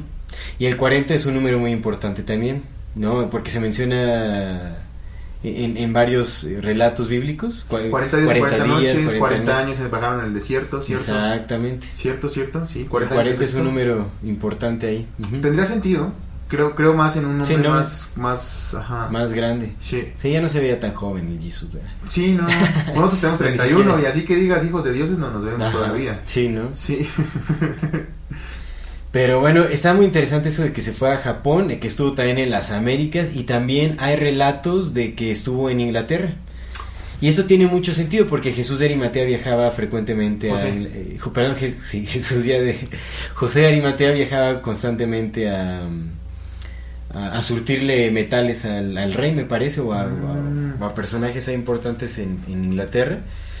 Y de hecho se habla que después de la crucifixión de Jesús, eh, eh, María, junto, o sea, María la madre de Jesús, junto con María Magdalena, jun- junto con Jesús de Arimatea, escaparon José. la persecución, perdón, José, con José, José Arimatea, exactamente, con José de Arimatea escaparon la persecución de los romanos y se fueron a Inglaterra, ahí recibieron Mm. refugio. Y de hecho hay una iglesia que, eh, que se llama, ¿cómo se llama la...? Bueno, es como la iglesia de María, de, ¿cómo se llama? De... Ah, no me acuerdo cómo se llama esta iglesia, pero supuestamente está forjada encima de la tumba de, de María. Bueno, eso viene, Bueno. en eso sale en el código da Vinci de Dan, Brown. Pero esto está documentado, o sea, realmente sí. Puede ser, Él, se- eh, pues, él se estudió bastante y obviamente él ahí le dio como algunos giros medio raros a su historia. O quién sabe qué show, pero bueno. Eh, sí hay, y de hecho hay, hay un libro que se llama The Lost Years of, of Jesus, también se llama, no me acuerdo cómo se llama el, el- Pues también es un investigador eh, inglés que se metió a profundidad y pues, hay, de hecho hay muchos relatos medievales hay, hay canciones medievales que hablan sobre Jesús que viajó y llegó en barco a, a Inglaterra y estuvo ahí como profesando también la religión y todo. O sea, hay muchos relatos y hay, hay mucho folclore alrededor de una visita de Jesús a Inglaterra. Y es mucha información como para descartarlo. O sea, se- lo más probable es que sí haya estado en Inglaterra también. Porque te digo, después, o sea, despu- después de la crucifixión, ¿a dónde escaparon? Eh, eh, las Marías, eh, José de Arimatea, y no recuerdo quién más, al- algún otro apóstol por ahí también viajó a... Se ¿Inglaterra? fueron a Inglaterra a refugiar. Pues ahí tenían ya relaciones. Pues tiene sentido, pues es que pudo haber estado por muchos lados. Creo que son los mormones, me parece, quienes también tienen este relato de que Jesús llegó a evangelizar a los pueblos nativos. Mm. Si mal no recuerdo, sí, sí viene ese relato. ¿En dónde? En, En los mormones. en los mormones. Que también estuvo por esas tierras, Jesús. Ves Pero que como Jesús, o sea, como la, la figura de Jesús. Y mira, a mí, a mí me parece tonto que es, o sea, para- hay que ver quién eligió los, eh, quién eligió los textos apócrifos. Eh, perdón, más bien quién No, es, eso quién- nadie. más bien, o sea, a lo que voy, hay que ver quién eligió los textos que se quedaron como oficiales en la Biblia y por qué eh, descartaron los que se consideran apócrifos. Hay algo muy importante que dice eh, Glenn Kimball en, en su libro, en el libro de Ajá. la infancia perdida Sí, sí. de Jesucristo, bueno, de las historias de la infancia de Jesús. Y de hecho, es, esto se puede investigar, está ahí. Apócrifo, bueno, eh, viene de apócrifa, una apócrifa. palabra griega, que en su inicio significaba secreto. Mm. O sea, son como los, los, los relatos ocultos. O. eh, sí, es, es secreto o. eh, ¿cómo? O demasiado secreto para estar en las manos de todos. Eso significaba. Demasiado secreto para estar en las manos de todos. Entonces, los textos apócrifos. peligrosos, ¿no? Pero después, después obviamente del concilio de Nicea y todo ese asunto, pues a lo apócrifo le cambiaron el significado y le, eh, le pusieron una connotación negativa, que es este eh, no tan, no tan, no tan, ¿cómo se llama? No tan verídico, no tan. O sea, le quitaron como ese significado de secreto, porque realmente los textos apócrifos son los más importantes, porque eran los que no podían estar en manos de todos. ¿no? Porque tenían el conocimiento más valioso. Y, y le- pero imagínate, o sea, qué tan fuerte está como la mafia ahí o el- ese intento por cambiar la historia que hasta el significado de la palabra apócrifo le tuvieron que lo tuvieron que modificar. Y eso se puede investigar, o sea, realmente sí es sí es real de que el, el, eh, apócrifa en, en sus inicios el significado era secreto o demasiado secreto para estar en las manos de todos. Eso, eso es real. Entonces los textos apócrifos tienen mucha, mucha validez. En especial porque hay, de hecho hay muchas, hay muchas referencias bíblicas en, en el, en el, me parece que tanto en el Antiguo como en el Nuevo Testamento que hacen referencia a textos apócrifos. Al El libro de Enoch, por ejemplo, también lo referencian eh, el Viejo Testamento. Pues el libro del Enoch no está en la Biblia, ¿ah? No, es apócrifo Está en la Etiopía, En la Etiopía, Ujú. ajá, nada más. Y esa historia está bien chida. Está, no, y este es súper importante también, ahí hay muchísimas Pues cosas. era el abuelo de Noé. Sí, te, te, te- te conté, ¿no? Que... Ah, bueno, sí, te, está- te había comentado fuera del aire que Jesús, al momento de la muerte de su padre, José, menciona, porque le preguntaron, eh, a- le preguntaron a Jesús, por, Je- eh, José tiene que morir ahora, ¿por qué tiene que morir ahora? Y él dijo, pues es algo que tiene que ser. Y, y- ah, es que le preguntaron, ¿por qué no puede vivir como Enoch y Elías? Este podcast es posible gracias al trabajo de un gran número de personas que invertimos nuestro esfuerzo, tiempo y recursos para llevarlo a cabo. Tenemos planes a futuro y deseamos seguir creciendo para ofrecerles un mejor contenido, pero para esto necesitamos de su apoyo. Así que si les es posible pueden dejarnos una donación por PayPal al enlace que dejaremos en la descripción de este video. Si no les es posible, recuerden que compartiendo nuestro contenido también nos ayudan bastante. Amamos lo que hacemos y agradecemos mucho su compañía. Muchas gracias por acompañarnos y seguirnos durante este y otros episodios. Continuamos. Entonces, en, en el lecho de muerte de José el carpintero, le preguntan Pobre a Jesús, le preguntan a Jesús que si, que si él, te- él tenía que morir, que por qué no se le otorgaba vida como a Enoch o a Elías. Mm. Que por lo que dice Jesús, esto me parece muy interesante y está en el Evangelio de la muerte de José, así se llama, el Evangelio de la muerte de José, también el Evangelio apócrifo. Eh, Jesús contesta, no, esto tiene que suceder, eh, a diferencia de Enoch y Elías, que seguían viviendo en ese entonces, por lo que dice Jesús, dice, hay, eh, la sang porque dice, eh, la sangre de, eh, de Enoch y Elías será derramada, o sea, básicamente que los van a matar, los van a asesinar, porque se, op- se opusieron a Lucifer. Eso dice, eso dice, o sea, Jesús le, le contesta como, no, Lucifer Enoch y Elías serán asesinados, su sangre será derramada porque se opusieron a Lucifer. Ese está locochón, está medio intenso. O sea, porque Jesús lo dice, no, o sea, ellos los van a castigar porque se, o sea, porque están... e- e- Eso es algo que me deja con mucha duda. O sea, ese, ese pequeño texto me pareció muy interesante. O sea, para empezar, ya tienen quién sabe cuántos años Enoch y Elías, que seguían vivos en el hecho de muerte de José. Y, y que Jesús habló de ellos como que no, ellos, o sea, no, a ellos los- les- se los va a cargar el payaso porque se opusieron a, a este ente oscuro que es Lucifer. A nuestro señor Lucifer dijo. Está muy extraño, eso me pareció muy extraño. Digo, no, no dice nada más de eso, pero está así. Hay una como- escena en el Evangelio según Jesucristo de José Saramago que a mí me gusta mucho. Ya tiene un rato que no lo, lo quería revisitar en este primer tiempo. Ya tiene un ratote que lo leí, lo leí conmigo en la universidad. Pero me voló la cabeza cuando leí esa parte. Van Jesús y el diablo en un barco. Así. Y se van Ajá. por el mar. Y el diablo, súbete, güey, Simón, ya se va, ¿no? Y este. Y el diablo ya lo va diciendo, no, güey, no le hagas caso a Dios, güey, está loco y la chingada. Y dice, no, pues cómo no. Y le empieza, le empieza a decir el diablo. Le dice, pues mira, Dios se supone que yo soy el malo en la, en la historia, güey, ¿no? Pero, pues, Yo no soy el que está castigando a todas las personas. Yo no soy el que mandó destruir Sodoma y Gomorra. Yo no soy el que mandó el diluvio. Yo no soy el que te pone una pinche castigo para toda la eternidad. Yo nada más tengo que cumplir con su palabra, güey, porque si no cumplo me desaparece. Si no hago lo que tengo que hacer, güey, me desaparece. Yo no quiero desaparecer, carnal. O sea, no crees que por mi bonita cara estoy aquí en el infierno, güey. Estoy obligado a estar aquí, carnal. Pero si él quisiera, con una, una sola de sus palabras, borraría todo esto, güey. No, no tendrás que nacer con un pecado original. Tú no tendrás Claro. que morir, güey. Eres su hijo. ¿Por qué te manda a matarte? Y empieza a decir un montón de cosas, güey. Desde Caín, güey. Le dice, güey, ¿por qué, ¿por qué tentó a Caín? Le dice, pues ¿por qué, güey? ¿Por qué no le pudo dar lo mismo que a su hermano? ¿Por qué no le pudo explicar que lo que le estaba dando era esto? ¿Por qué tuvo que hacer que matara a Abel? Sí. ¿Y por qué lo castigó por hacer que matara a Abel? ¿Por qué quería que, que Abraham sacrificara a su hijo? ¿Por qué lo tentó, güey? ¿Para probar qué? Pues si ya sabía que le iba a obedecer. ¿Por qué tenía que hacerle eso? Y empieza a decir a todo, güey. Ta, ta, ta, ta, ta, ta.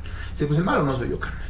Y de repente Dios aparece en el bote, porque estaba en un bote. Ajá. Estaban en medio de una niebla, así, ¿no? Y desaparece Dios y empieza a decirle, no, no te hagas pendejo, güey, tú eres el mal, la chinga. Empiezan a pelear los tres. y de repente dice, no, no me acuerdo qué pasa, y Jesús dice, bueno, pero a ver, si tú no, tú no hiciste al diablo y el diablo no lo hizo a ti, entonces ¿quiénes somos nosotros? Y me gusta un chingo porque dice que de, de- de la niebla Ajá. se escucha una voz de Pessoa. Pessoa en, en portugués significa persona, pero también es el apellido de Fernando Pessoa. Fernando Pessoa es un poeta pasadísimo de verga que tenía la, pues no sé si habilidad o conexión con la latiz, qué sé yo. De hacer heterónimos. El heterónimo, a diferencia de un seudónimo, el heterónimo es una personalidad que tú creas diferente a ti, con sus propias historias, su propio nombre, su propio apellido, su propia forma de escribir, su propia forma de pensar, su propia forma de hablar. A diferencia de un seudónimo, que eres tú con otro nombre, Sí. en este, güey, tú le inventas a una persona. Y eso es muy complicado porque estás inventando una persona que tiene su propia manera de, de expresarse. Y Pessoa tenía como 20, carnal, de los que se saben, de los que él escribió. Entonces, Pessoa era peso pesado, carnal. Sí. Entonces, de repente, la voz de, de esta niebla dice: Pues quizás los tres, ¿no? Así se escucha, quizás los tres sean un heterónimo de Pessoa.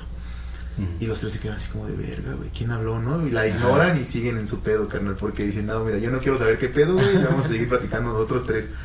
Y está muy chido, carnal. Está muy chida Chido, la, visión de Salamago. Digo, sí está muy, muy crudo y todo. Ajá. Pero honestamente sí te da a pensar, ¿no? Dices, güey, pues sí es cierto. Mira, eso me hace pensar algo. De hecho, hay en el Evangelio de la Verdad, Mm. que está en los eh, escritos apócrifos de ujú. eh, Hammadi. Sí, creo que sí es Hammadi. Nij Hammadi, de los que se encontraron en Egipto, que son las escrituras gnósticas, básicamente. En el Evangelio de la Verdad, ya no, o sea, no lo voy a decir con tal cual es, pero hay una parte, no- eh, bueno, este evangelio habla mucho sobre la ignorancia. Dice que el verdadero enemigo de la humanidad o de Dios es la ignorancia, la ignorancia sobre Dios. Mm. Y, y, y habla mucho del error, el error, pero habla como si el error o la ignorancia fueran como el diablo o esa parte oscura más o menos. Ok. Y dice, el error o la ignorancia no es Dios, pero están por Dios. ¿Sí me entiendes? O sea, no son Dios, pero están ahí por Él.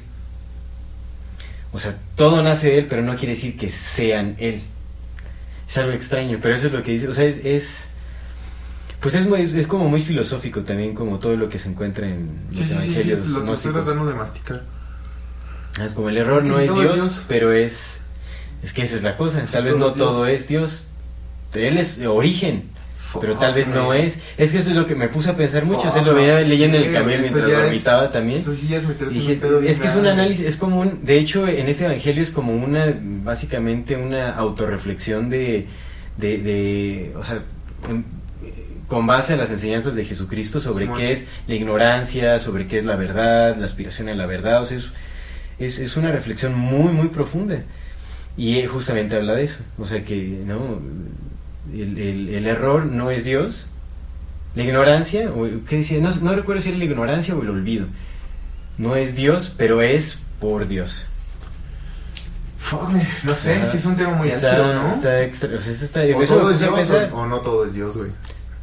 Es que tal vez no todo es Dios, o sea, es- todo es por Dios. Creo que nuestra mente es muy pequeña como para entender. Sí, es que también es eso. O sea, realmente no podemos, ¿cómo podemos abarcar el Pero, pero entendimiento de qué Dios? curioso es, ¿no? Como, como uno dice nuestra mente, güey, nunca... Porque pues el alma es Dios, güey.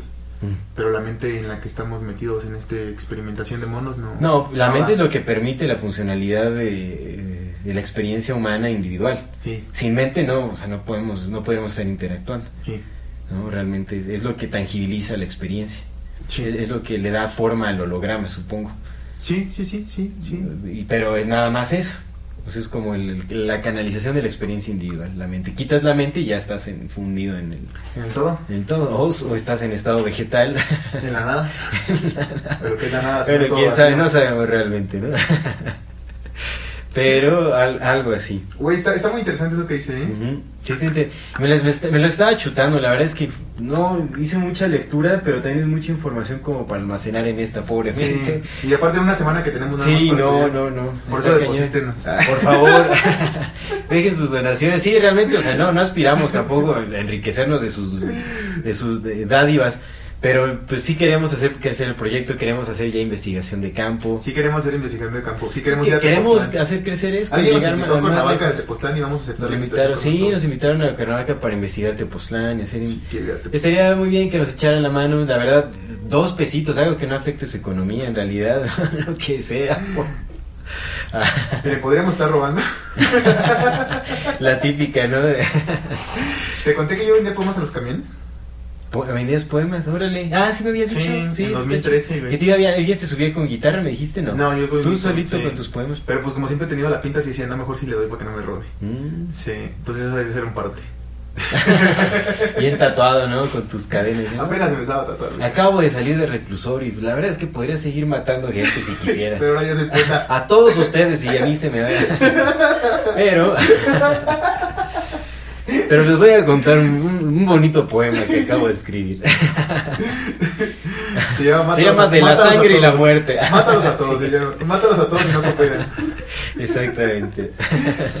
Ah, eh, pues muy interesante, amigo. La verdad es que sí me, me dejó pensando este tema de que pues todos somos Dios o no somos Dios. Pero bueno, la crucifixión de Cristo, loco. La crucifixión de Cristo. Am- Hay una teoría muy rara que tampoco puedo estudiar a profundidad. Antes porque- de llegar a la teoría de, de la crucifixión, hay que poner en, en- en perspectiva por qué lo mataron.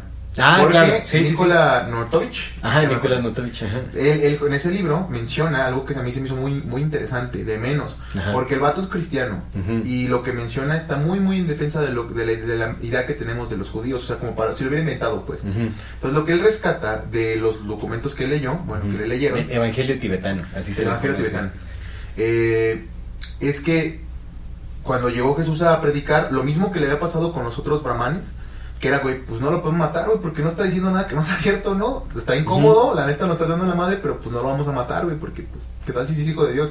No, y también porque te- temían una revolución. Justo, entonces cuando llegó Jesús, va, porque bueno, dice, dice este, este Notovich que cuando Jesús llegó, pues ya venía de, de Cachemira, de todos estos lados, y ya su palabra se había, lo había, lo había Ya venía de ser perseguido en todos lados. Y aparte ya lo había precedido la palabra, o sea, ya, se, ya se hablaba de un santo que, que, que estaba compartiendo otra palabra y otro tipo de evangelio, entonces ya lo esperaban en Israel, que por eso cuando entró Jerusalén lo recibieron con, con los brazos abiertos, porque ya venía, aparte de que venía a predicar ya por el desierto, ya traía gente.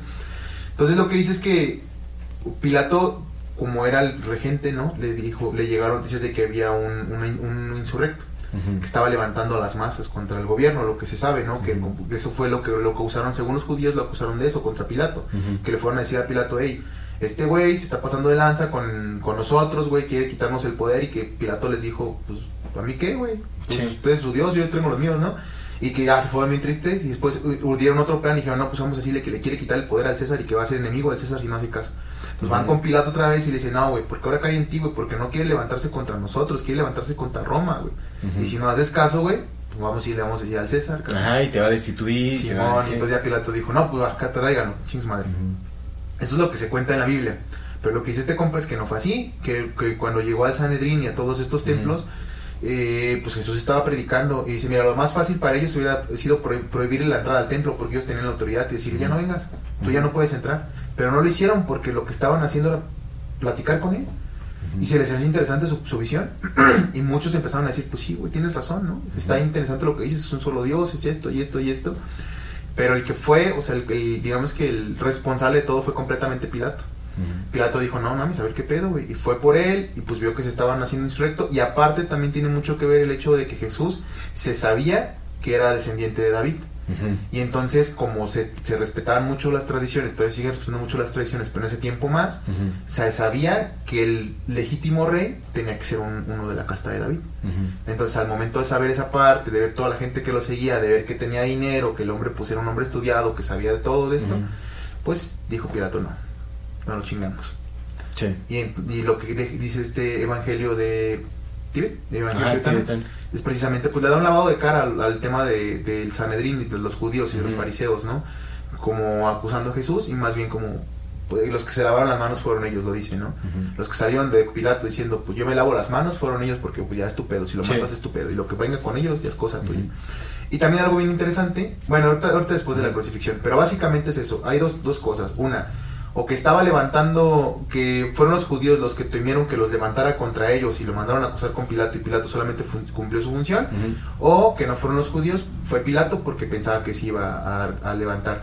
Pero lo importante de esto es que ambos, ambas historias, sí vieron a Jesús como una amenaza por el tema de la revolución y la insurrección. Sí, que también por ahí está la teoría de que más bien le, le molestaba, ¿no? A, a Pilato que hablara con las mujeres, que tuviera tanta Mm. popularidad con tanto con la esposa de. Pilato y con, y con las amigas, o sea, como con las mujeres que tenía mucha popularidad y como él defendía mucho también a las mujeres, Mm. como que se enceló por ahí y, también Pues es dijo, que "Ya", alto, o sea, barbudo, todo. hijo de Dios, mamado, comía bien, Ándale, sí. no, ganaba por el desierto. Y hacía milagros. Hacía milagros, carnal, convertía pan en vino. Vino, Dijo imagínate, en no, la carnal. fiestota. Sí, pues, ¿tú quién que no cree que hay con Sí, sí, carnal? Sí, sí, sí. Sí, pues sí, sí. El bueno, rockstar, por ahí, por ahí se decía, ¿no? Que también como que le molestó eso que, que gozara de popularidad eh, con las mujeres del Sanedrín. Pues bueno, y ahí llegó, llegamos al tema de la crucifixión. Ahora sí. El tema de la crucifixión. Pues hay, hay varias ¿A poco teorías. Se dice mucho de la crucifixión, pero algo, algo, la mayoría de, o sea, de estos escritos apócrifos, lo, o sea, lo que apuntan es que Jesús sobrevivió a la crucifixión. Ujú. Esto es a lo que más se apunta. Porque hay escritos en donde de Tomás que habla de que tuvo encuentros con Cristo después del tiempo de crucifixión. O sea, tuvo como cuatro encuentros más o sea, en, en distintos tiempos.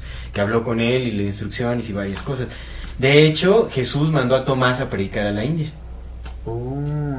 Pero Ah, esas eso no son de las. Porque después de después de que res- resucitó, o sea, tuvo Ajá. varias apariciones. ¿Ha- ¿Habla de esas No, apariciones o no, otras? de otras. O sea, Ah, sí, no, no del tiempo de resurrección, no, no, no. Habla de, de encuentros así, de en, sí, sí, sí, en carne y hueso. Mm, Ya, pues. ya, ya. Ah, en donde le daba instrucciones y todo eso. Sí, sí, sí, no. Eh, Eso es en, o sea, tiempos que no coinciden con los tiempos. Sí, no, no lo que estaba. Sí, claro. Exactamente. Y, y pues te digo, hay, hay como por ahí en este. También en el. eh, hay un evangelio que se llama el Evangelio de los Nazarenos. O el Evangelio de los Doce Sagrados de Holy Twelve. Ajá. ¿Cuál sería la traducción? Holy es que Holy puede ser bendito, puede ser sagrado. puede De los ser- sagrados 12, ¿no? los Sagrados 12, ajá. Que este evangelio se encontró en manuscritos guardados en un monasterio tibetano, que al parecer fueron eh, resguardados en este monasterio por, una, por la orden de los ence- eh, esenios, que no querían que llegaran a manos de los romanos. Esos manuscritos se le hicieron llegar al- a un reverendo, el reverendo, déjame ver ese nombre, Alegría. el reverendo Gideon Osley. Ajá. eh, se le hicieron, eh, él los tradujo, de texto original estaba en arameo, y él, él los tradujo. Y en es- estos, se supone que estos son los evangelios originales, de donde derivan los, los cuatro evangelios principales de la Biblia, se supone. Y eh, que hay, hay mucho conflicto, y obviamente pues la, la iglesia dice, pues, tira a estos evangelios como falsos, que son inventados, que la fregada. Pero bueno, es muy interesante porque hay varios datos aquí rarísimos eh, eh, que, que, o sea, empatan con los cuatro evangelios principales, pero les agregan como pequeños datos que no parecen así como plantados de la nada, sino llevan como secuencia histórica y todo, o sea, o secuencia de, de- textual, eh, que son detalles muy, muy importantes. Eh, y ahí habla acerca de, de justamente los años como perdidos de, de Cristo. Habla que a los, 18, a los 18 años se casó con una mujer llamada Miriam, con la que estuvo casado 7 años hasta que ella murió. Que lo que dice es que Se. Dios se la llevó para que Jesús se enfocara a, a promover las leyes de Dios. Sí, así le fue re mal. Y este, pero bueno, después estuvo con María Magdalena, Sí que se supone sí que estuvo. Y. Que yo ah, creo que eso ya es muy, muy, como muy aceptado, ¿no? Bueno, entre comillas aceptado, pero creo que es como de las cosas, de, de las cosas negadas, como ya la más, más des- desmentida, el hecho de que sí, pues, sí, pues, sí, sí anduvo con su María Magdalena. Sí, sí, sí, sí, sí anduvo ahí, seguro. Y bueno, este evangelio también habla de los viajes de Jesús, habla de que él regresó, o sea, estuvo en su infancia en Egipto, pero él regresó a estudiar en Egipto, en, en las, en las- en las escue- en las escuelas de Moisés, dice, donde. Moisés también estudió, regresó a, pues, a, profundizar como en, pues, en, en su espiritualidad. De ahí también via- viajó a Asia, estuvo en, estuvo en la India, estuvo en Persia, estuvo en, en Inglaterra, también habla, o sea, habla de que estuvo en varios lugares. Pues, estuvo viajando dur- dur- durante sus tiempos. Y eh, pues esto también le da validez a las historias de Notovich, por ejemplo, ¿no? Porque no, lo que encontró Notovich no fue el único manuscrito en algún monasterio tibetano. O sea, al parecer ahí hay varios por ahí, ¿no? Sí, sí. Y se han hablado de, de otros también, pero bueno, en fin. Ese me pareció muy interesante porque aquí también me parece que habla que habla de un Jesús después del tiempo de crucifixión. O sea, habla de un Jesús que vivió y que murió en, en otro lado. Creo que sí, a ver si no estoy confundiendo eso, pero me parece que aquí también habla de que Jesús sobrevivió la, la crucifixión. Que algo más que se dice de Jesús es que eh, justamente la orden de los esenios, o sea, lo rescataron y lo revivieron de, de, de la muerte, eh, le dieron como algún... Hay varias cosas que se dicen, ¿no? O sea, que, o, o que fingieron como su muerte en la cruz, le dieron como alguna especie de líquido o algún, este, alguna preparación. ¿Cómo? ¿Un líquido en esos años? En esos años había líquidos, así es. Alguna preparación eh, medicinal en donde pues como que no Redu- redujeron sus signos vitales, o sea, murieron y después revivió cuando lo recuperaron. Que de hecho quien lo recuperó, quien reclamó el cuerpo fue José de Arimatea, José Arimatea, que él incluso donó su propia tumba, la, se la donó a Jesús. Sí, sí, es, sí. es un personaje muy importante, José de Arimatea. Es súper importante porque lo, lo, los- lo que seguramente hubieran hecho es aventarlo al Tíber. Ajá, exactamente, es lo quieren, pero no. Y este y también a José Arimatea lo, lo, lo imprisionaron, lo encarcelaron un tiempo y, y se habla en es- creo que en esos textos de los de Holy Twelve en el habla de que Jesús fue a la celda en donde estaba José Arimatea y le dijo, "Pásate por las rejas, no pasa nada." Y lo sacó, o sea, hizo que pudiera traspasar las rejas y, y se escapó. Y fue cuando se fueron, eh, huyó con María, María Magdalena y fueron a Pues es que ya tenía bastante experiencia en resucitar. Pues ya No, cuántos niños pues, había ah, matado. Oye, se supone que unas, unos pájaros que había hecho de barro los hizo volar, o sea... Ay, los niños que mató, ¿cuántos mató? Sí, y no, no, sí, podía hacer Mm, muchísimas Ya se cosas. la sabía. Pero bueno, Que ahora, nada más rápido, lo que dice Notovich, que Ujú. también es importante, es que lo que dice es que si lo mataron, lo pusieron una tumba, pero Pilato al ver que llegaba un chingo de gente a llorarle a su Ah, salvador, sí. dijo, no, estos güeyes se van a, se van a poner locos. Ajá, Y al tercer día en la noche, cuando pues estos ya no pueden hacer nada porque pues eran judíos y en la noche ya no hacían nada, desapareció el cuerpo y ellos al ver que había desaparecido el cuerpo, dieron, dijeron que había resucitado. Sí, lo que te digo es que Notovich era un escéptico de los milagros de, Jesús. ¿no? Él realmente él como que quería probar que pues no... No solo de Jesús, también de Moisés y de todos. O sea, él quería probar que eran más como cuestiones naturales y ese rollo. Pero realmente hay más escritos que hablan sobre los milagros de Jesús de que cualquier otra cosa. Pero yo sí creo que, o sea, recuperaron el cuerpo, ya sea con o sin vida, sí fue recuperado. No creo que lo hayan tirado por ahí. ¿Tú crees en la sábana santa? No, es la, que- la sábana, el manto de Turín que le llaman, ¿no? No, mucho, no sé, realmente no he estudiado mucho al respecto.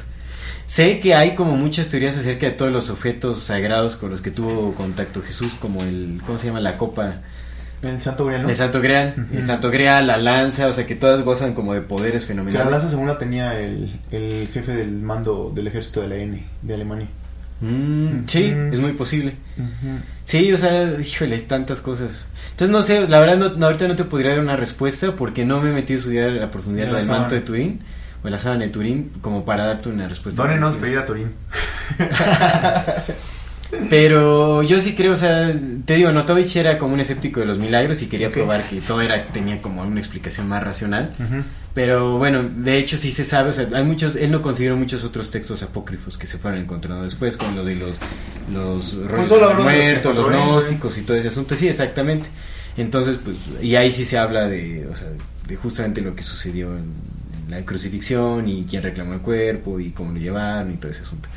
Entonces, eh, Ahora, otras cosas que se dicen es que, bueno, no solo se fingió la, la muerte de Cristo ahí, sino que también, bueno, otro de lo que se dice es que más bien los esenios, como tenían prácticas de, de, de- con de energía y pues también pueden hacer milagros tipo de Jesucristo y todo ese rollo, pues lo revivieron, lo revivieron para que so- sobreviviera la, la crucifixión, o sea, lo sanaron. También se dice que Jesús tenía un hermano gemelo. Ey, Eso está muy extraño. Ya no me pude meter a investigar a profundidad de eso. Pero se supone que Tomás, Judas Tomás, era su hermano gemelo. Porque ah, tiene algo también que ver con el significado de Tomás. O sea, que Tomás significa gemelo, como twin, así algo. Sí, Tomás significa gemelo. Ajá. Sí, cierto. Entonces, que No es muy posible que Jesús tuviera un hermano gemelo y que ya sea que Jesús sí murió en la cruz y que fue su gemelo quien ¿Siguió? continuó como sí porque pues se sabe que Tomás después se, se fue a la India fue quien mandó a la India a seguir progresando y como que a seguir haciendo cosas y todo eso también es O otra viceversa, posibilidad mandaron al gemelo a morir por él. exactamente que es lo que dice los relatos de, lo que dice la tumba de supuestamente Jesús en Japón en esta aldea Él y su, y su Mirikari. Ese carnal. Izukiri o Izukiri Izukiri Y. Que bueno, mira, ya en esa parte de. Ya vamos, vamos analizando ya la parte del mito de Jesús. Porque también es bien interesante. sí El tema es que la mayor parte de las cosas que sabemos de Jesús, estaba escuchando en la mañana un, un- un artículo, bueno, un, es un podcast, supongo que es un Ujú. podcast. Est- Estaba hablando un historiador que invitó el, el host y precisamente decía que de lo que se cree históricamente es que solamente el 20% de las cosas que están en la Biblia fueron dichas por Jesús y el 80% son cosas dichas por otros güeyes, ¿no? Como pues inventadas o sacadas como del mensaje original de que Ajá. ah, pues esto vamos a poner que dijo y una de las cosas que son muy importantes que esas son súper ya se saben desde hace un montón es que la mayor parte de todo lo que gira en torno al mito del nacimiento los milagros muchas de las cosas que hacen de la parte divina de Jesús digamos la mayor parte pues vienen de otras culturas de otras. Pues Jesús es como no el personaje histórico porque Plinio el Viejo, este Tito, Flavio Josefo, todos los historiadores de Roma de esos tiempos hablan de, de la, de la figura de Jesús. No lo pintan como el hijo de Dios, pero hablan de del revolucionario Jesús. ¿no? Entonces, digamos que la figura histórica de Jesús sí tiene un, una- un respaldo histórico Claro. como, como ser humano. Pero el tema es que de lo que se habla de su divinidad, muchos de los milagros están representados, vienen de otras culturas, de entrada al nacimiento, que es el solsticio, ¿no? Sí. Ya lo hemos platicado muchas veces, es el solsticio. Sí es solsticio, ¿verdad? Sí es. Ajá, sí es, solsticio. ujú. Que pues justamente ocurre entre el 21 y el 25 de diciembre de cada año. Entonces, que pues... es el el- final del solsticio, cuando sale el sol. Es el nacimiento del sol. El después nacimiento del sol. tie- periodo de oscuridad. que eran las, las fiestas de Saturnalia. ¿no? Para los romanos. Entonces, una de las cosas, su- su- seguramente eso se, se puso en el concilio de Nicea, era que, ok, pues ya tenemos las fiestas de Saturnalia, ¿qué vamos a hacer para que no les no les sea tan difícil como creer que haya nacido nuestro Salvador en estos tiempos? Pues ah, dile que nació el 25 de diciembre, igual que cuando ya festejan. Por otro lado, por ejemplo, el dios Atón, me parece que es el dios Atón, es un dios muy parecido a Yahvé, que es el dios, el dios escondido, el dios que no tiene nombre, que también El dios matón. eh, Sí, sí era el dios matón. Sí era, sí, era. Sí era, era loco, ya ve. Y entonces, eh, una- uno de sus descendientes es que también embarazó a una mujer virgen. Osiris, me parece, creo que también nació de Isis, que fue de una madre virgen. Osiris tiene un relato que a los 12 años estaba predicando con los sacerdotes de su templo, a los 12 años. Hay en Egipto, es que justamente como Jesús se fue a Egipto, pues muchas de las cosas pudieron venir de ahí o de la, de la invención de esta parte de los, quizás de los esenios. Eh, hay otro dios, Sot, que hizo un milagro muy parecido al de Jesús con multiplicar los, los panes en canastas. Eh, también se habla de otro dios egipcio caminando por las aguas del Nilo cruzando las aguas caminando. Te digo, está este Osiris que nació de una madre virgen. eh, está Zoroastro que también nació de una madre virgen. Está. No me acuerdo ahorita en este momento. Más bueno, Huitzilopochtli de este lado que nació de una madre virgen. Entonces, digamos que el relato de la virginidad es- está muy extendido. Eso Sí. ya puede ser como parte del inconsciente colectivo. Pero muchas de las cosas, como de las celebraciones, la cruz, por ejemplo, la cruz viene de Egipto. ¿no? El, Sí. el- el tema del- de la parte de la crucifixión, porque también lo que se dice es que eh, históricamente pudo haber sucedido dos cosas. Una, o que no fue una cruz, porque como que para qué poner una cruz y con un palo bastaba. En los evangelios gnósticos hablan de que fue crucificado a un árbol. Y la segunda es que probablemente lo que decían, no, es que yo tengo un pedazo de su cruz, es que se pasó porque no iban a estar gastando una cruz en un, en un vil delincuente. ¿no? No iban a estar gastando en eso, tenían una cruz y ahí crucificaban a todos y muerto Jesús seguía otro y otro y otro y otro y ahí los hacían. Eso como por un lado. Entonces, ¿qué, qué pasa ahí, amigo, con este... ¿Qué es lo que más impregna y cuál, cuál sería, si digamos, la, la parte del, de, de lo que divide la figura histórica de Jesús ser humano y la figura de la conciencia crística y aparte el mito divino. Como con qué nos... Sí, ¿qué, qué- a qué qué le podemos especular de ahí? podemos... Pues mira, no sé realmente. Lo que podemos estar seguros es que Jesús ya es un símbolo, más allá de, de si fue real o no, de si se le inventaron cosas o no, es el símbolo de los símbolos más importantes en la historia de la humanidad. O sea, ya es algo que está vivo, está vivo en nuestras conciencias. Es verbo, no sustantivo. Exactamente, diría este, Arjona, el Arjona. poeta. Ajá. Pero bueno. Pero es que eh, es cierto, ¿no? Es Se cierto. supone que Jesús es el amor, y el amor es una acción, hermano. Lo hemos platicado muchas veces. Sí, No sí, es una sí, decisión, sí. es una decisión de hacer. Ajá. Entonces creo que eso es lo que más podemos rescatar, o sea, las ¿cuáles son las enseñanzas principales de, de Jesús? Eso es a lo que debemos estar poniendo atención, porque realmente, pues él, él nunca se puso por encima de nadie, más que tal vez cuando era niño, según. De. Era, era un poquito, ¿no? Eh, Pues era inmaduro todavía. Pero más bien él, él se ponía como igual de todos, él estaba a disposición de los menos favorecidos. es- vaya, él dedicó su vida al, al servicio y, y, y creo que Jesús se ha convertido en un arquetipo de la perfección humana o como a- a la aspiración de purificación del ser humano. Como es a lo que deberíamos eso. aspirar, ¿no? Porque siempre se pregunta, bueno, ¿y qué hubiera hecho Jesús? ¿Y qué, qué hubiera hecho? ¿Qué diría Jesús en este momento? ¿Qué haría Jesús? Entonces creo que más allá de si es una historia o no, o lo que sea, pues ya es, es como un punto de referencia para lo que nos queremos convertir como humanidad, digamos, ¿qué estamos aspirando? Estamos aspirando a, a este eh, amor eh, incondicional hacia el prójimo, hacia forjar sociedades compasivas que ayudan a los, a los menos afortunados y, y, pues que justamente eh, buscan esa evolución de la conciencia, un entendimiento de unidad y no de separación. Creo que es a donde tenemos que dirigir nuestra atención. Sea, pon tú que hasta ahí ha sido inventado, porque hay teorías de que la, o sea, la historia de Cristo es una historia creada, pues también para dirigir a las masas o yo qué sé, ¿no?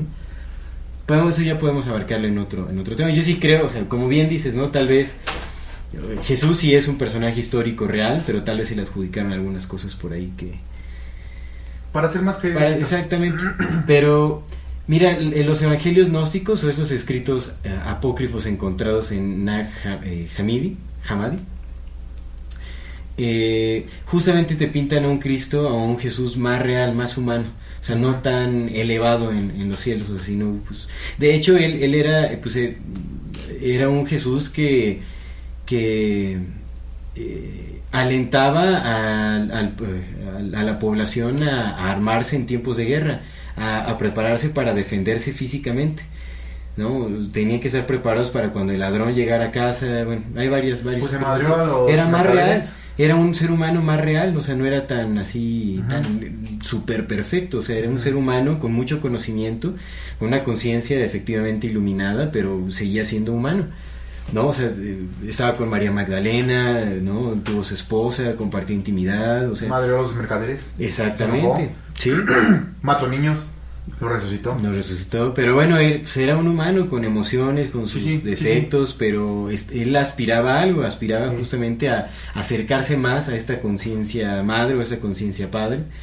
¿no? Y, y creo que eso es importante. En, en tiempos en donde no se, le, no se le daba tanta importancia como a la opinión de la mujer, por ejemplo, él las ponía por igual y era como, pues, somos una unidad, ¿no? Y el uno depende del otro y el otro de- del uno. Entonces es... eh, Sí, también predicó, es que te digo que muchas cosas están tergiversadas ahí, como esto del, de los ricos que por el ojal, de la aguja y todo eso.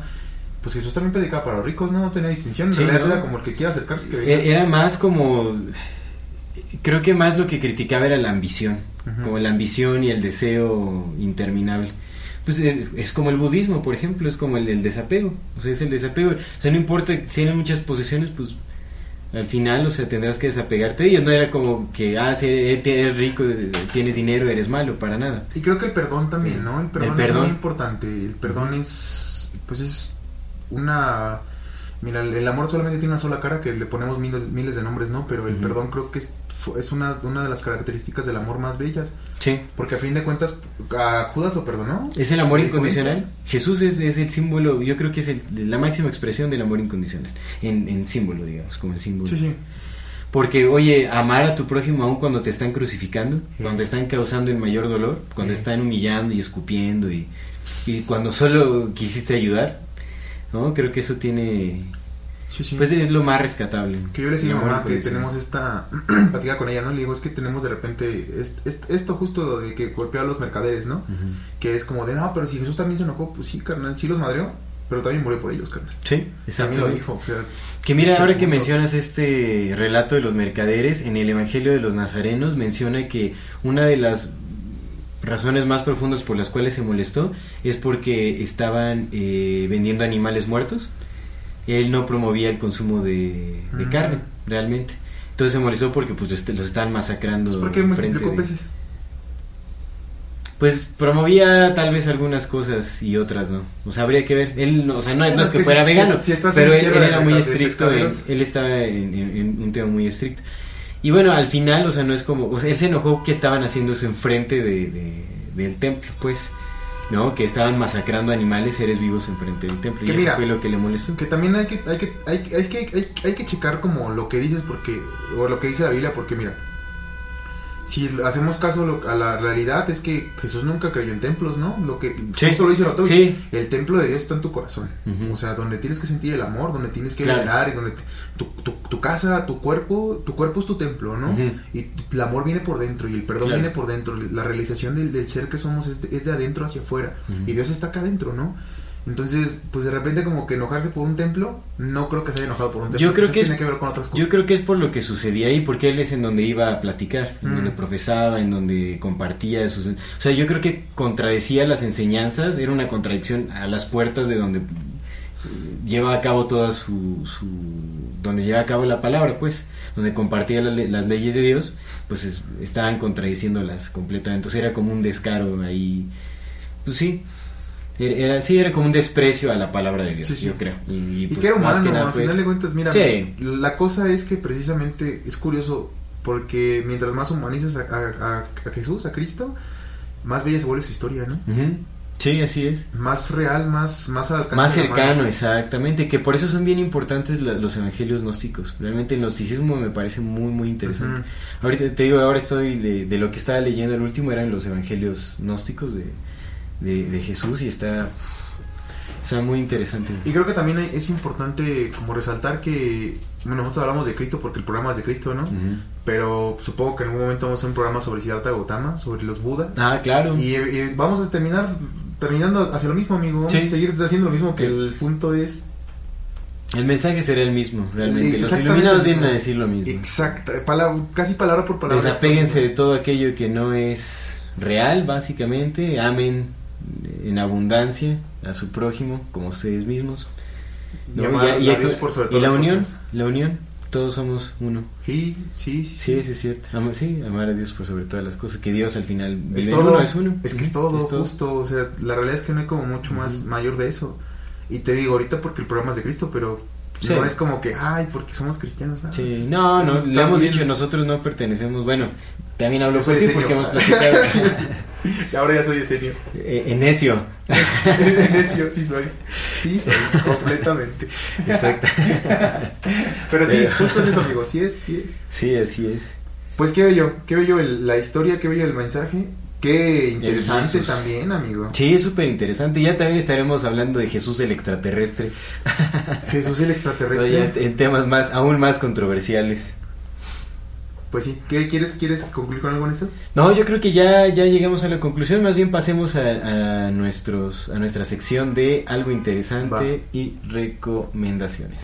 Listo, pues bueno, igual hay que también, bueno, incitamos a que las personas que nos ven y que nos escuchan, pues hagan su propia investigación. Eh, varios de los temas o de los libros que estamos referenciando, pues también hay un debate acerca de, de su veracidad o de su interpretación y todo. Hay, hay muchas cosas que se dicen. Entonces, pues, investiguenlos. Este libro de la de los años perdidos de Jesucristo de Nicolás Notovich, ese es uno, en donde viene el Evangelio tibetano.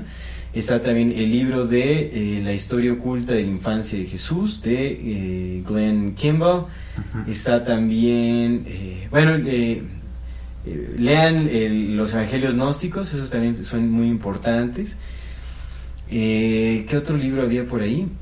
Hay un libro que se llama Todos los Evangelios, que fue el que leí para el de Roma. Ah, no, Todos el de los los manuscritos de Evangelios. Mar- Mar Muerto. Igual se los podemos dejar, yo tengo los libros, se los Y dejo. mira, también hay- que mencionar eh, que está el, el Evangelio acuariano de, de Jesucristo, que eso es una canalización. Órale. Ese se supone que es una canalización, eso ya fue más como New Age y eso ya De es como de un bonito relato de Jesús, como de sus enseñanzas más espirituales y como más así. No, está, o sea, se popularizó mucho eh, ese asunto, pero bueno. Y hay que, o sea, del- el libro de Notovich lo pusieron mucho en duda, mucho en cuestionamiento, se fue muy atacado también. Pero salió un libro posterior que justamente, creo que se llama Elena Claire Prophet, no sé si es Elena o Elizabeth Claire Prophet. Empezaba con eso nombre, pero es un libro que también se llama Los años periodos de Jesucristo y la evidencia para probarlos, una cosa así. Ah, pero es- es la autora, ¿no? es la autora y es un, es un pues es un libro que más bien eh, se basa en la investigación de la historia de Notovich para corroborar que sí es cierto. O sea, se hizo una investigación profunda sobre los documentos, la veracidad y todo, y pues lo que busca el libro es comprobar que sí es cierto el, Mm. el- el libro de Notovich. Entonces ese ya no me dio tiempo de leerlo, pero también estaría bueno dar una, una Nice. lectura por ahí. En fin, vamos a nuestro... Ese está algo- gratuito en Amazon Kindle Unlimited. Está chido esa ¿Cuál cosa. está gratuito? Es el que dices.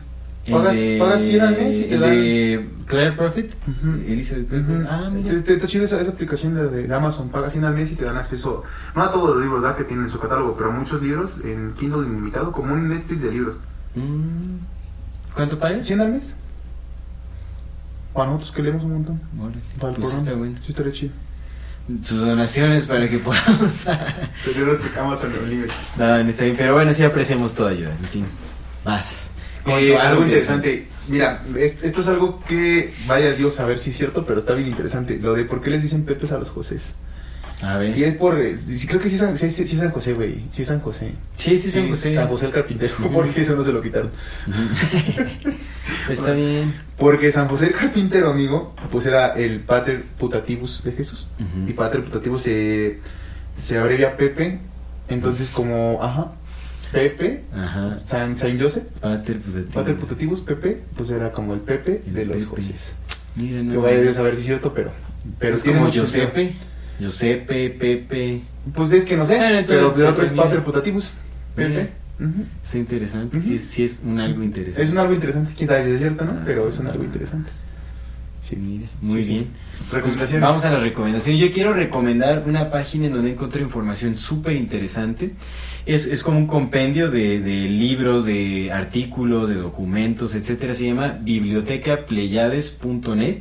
Ah, de los pleiadianos. Ajá. Ah, sabía yo. No. Suena, suena medio acá, medio raro. Realmente, o sea, también no es como que esté tan bien formado. O sea, me gusta mucho porque, pues, es, te digo, es, es como una colección de, de- de libros, de documentos. Todo está referenciado. Todo, Ah, todo viene sí, la fuente. y también vienen enlaces para, para las fuentes originales y todo. Me parece muy bueno. Digo, o sea, tú lo entras y dices, ah, pues esto se ve medio, no tan, Medio pleiadiano. se ve, me- se ve medio chafilla, sí no se ve tan pleyadiano, ¿no? Pero la verdad es que ahí el valor está en la información que encuentras. O sea, uf, ahí encuentras un montón de información porque también, o sea, dentro de un texto están como los enlaces a, a- a otros a otros textos y uf, ahí te puedes eh, Viajar. te puedes viajar muy cañón y están las referencias originales donde se tomaron y, y todo eso ¿no? Nice, los nice. autores viene todo está muy muy bien referenciado entonces me, me- Sí, hay buena información ahí Sí, de hecho ya en las en algunas de las fuentes de los últimos videos ahí he, he- he puesto como enlaces a artículos que he sacado ahí de bibliotecapleiades.net Nice, nice. Muy bien. Sí me gusta esa página. Pues mi recomendación es un libro que mencioné hace rato, que sí estaría bien interesante que leyeran. Se llama El Evangelio según Jesucristo, de José Saramago. José Saramago me gusta mucho. Fíjate que, que te digo que soy una pinche biblioteca de datos curiosos, menos cuando los necesito. Mm. José Saramago dejó de esc- escribir un libro, uno o dos libros antes de los 28 años, y dejó de escribir como por 40 años. Por 32 años más o menos. el bloqueo del escritor por- No, le preguntaban, porque empezó a escribir otra vez como a los 60, Ujú. y su producción con la que ganó un Nobel fue de los 60 para adelante. Donde escribió este Ensayo sobre la ceguera, El Evangelio según Jesucristo, todos los nombres, de sus meros, meros libros. Sí he leído mucho Saramago, me gusta mucho. Entonces le preguntaban, a- le preguntaban, oye maestro, ¿y usted por qué dejó de escribir? Y dijo, pues es que yo creo que uno escribe cuando tiene que decir algo. Yo no tenía nada que decir, entonces no dije nada. Y cuando sentí que tenía otra vez que decir, pues empecé a decir cosas. Y se me hace bien bonito. qué chévere Porque tiene mucho que ver, por ejemplo, con lo que decía este Juan Rulfo, justamente lo mismo. Pues es que yo escribía porque tenía que decir algo, ya lo dije en dos libros, ya no tenía nada que decir, pues ya no tenía había que decir, ya no dije.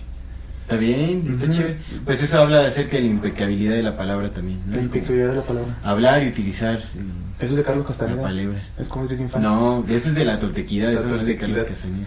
Castañeda. Sí, sí. No, y aparte eso también es de Gurdjieff, hay muchos... La impecabilidad de la palabra. Sí, no, no, eso, hay muchos textos espirituales. Pues es que la palabra conjura, amigo. Hay que Exactamente, exactamente, sí, sí, sí. Bueno. De Carlos Castañeda se, se vaya a la fregada. ya se fue solito. No debemos de juzgar a las personas porque no debemos de juzgar, porque luego por eso no. Bueno, entonces el Evangelio según Jesucristo. Está bien, está bien. Este, está muy bueno, la verdad es que es un libro muy bueno, te digo que hace mucho que lo leí. Eh, lo poco que recuerdo así como muy claro son, son partes muy específicas, pero es un retrato obviamente de la, de la voz de, de Saramago, de justo un evangelio, lo que podría ser un evangelio contado por Jesucristo, ¿no? Con sus dudas, sus aciertos, sus temores. Y está muy, está muy bello, la verdad es que está muy bello. Y te digo, a mí me Ah, gusta está mucho Saramago porque su, su estilo de escribir es muy interesante. No, no usa como diálogos ni guiones de diálogos, sino que está escribiendo normal y de repente si alguien tiene que hablar pone una coma, pone una mayúscula, abre el diálogo y así va, o sea, como dentro de la misma prosa. No tiene como los guioncitos, entonces está Mm. bien, bien interesante todo lo que hace Saramago. Qué pues ahí está, el Evangelio según Jesucristo. Sí, está, chístatelo. Es está buena, buena recomendación. Ujú. Va, excelente. Pues bueno, hemos terminado este eh, nuevo episodio de la vida secreta de el Jesús, de Jesús el Jesus. Cristo. El Jesús, el Jesús Cristo. Y bueno, pues creo que es todo por ahora de este tema. Como siempre, en cada episodio salen más temas de los cuales podemos hablar. Esperamos lo disfruten. Muchísimas gracias por acompañarnos hasta este momento. Gracias a todas las personas que nos ven y nos escuchan. Esto es Amor Fati. En la infinita brevedad del ser. Hasta luego.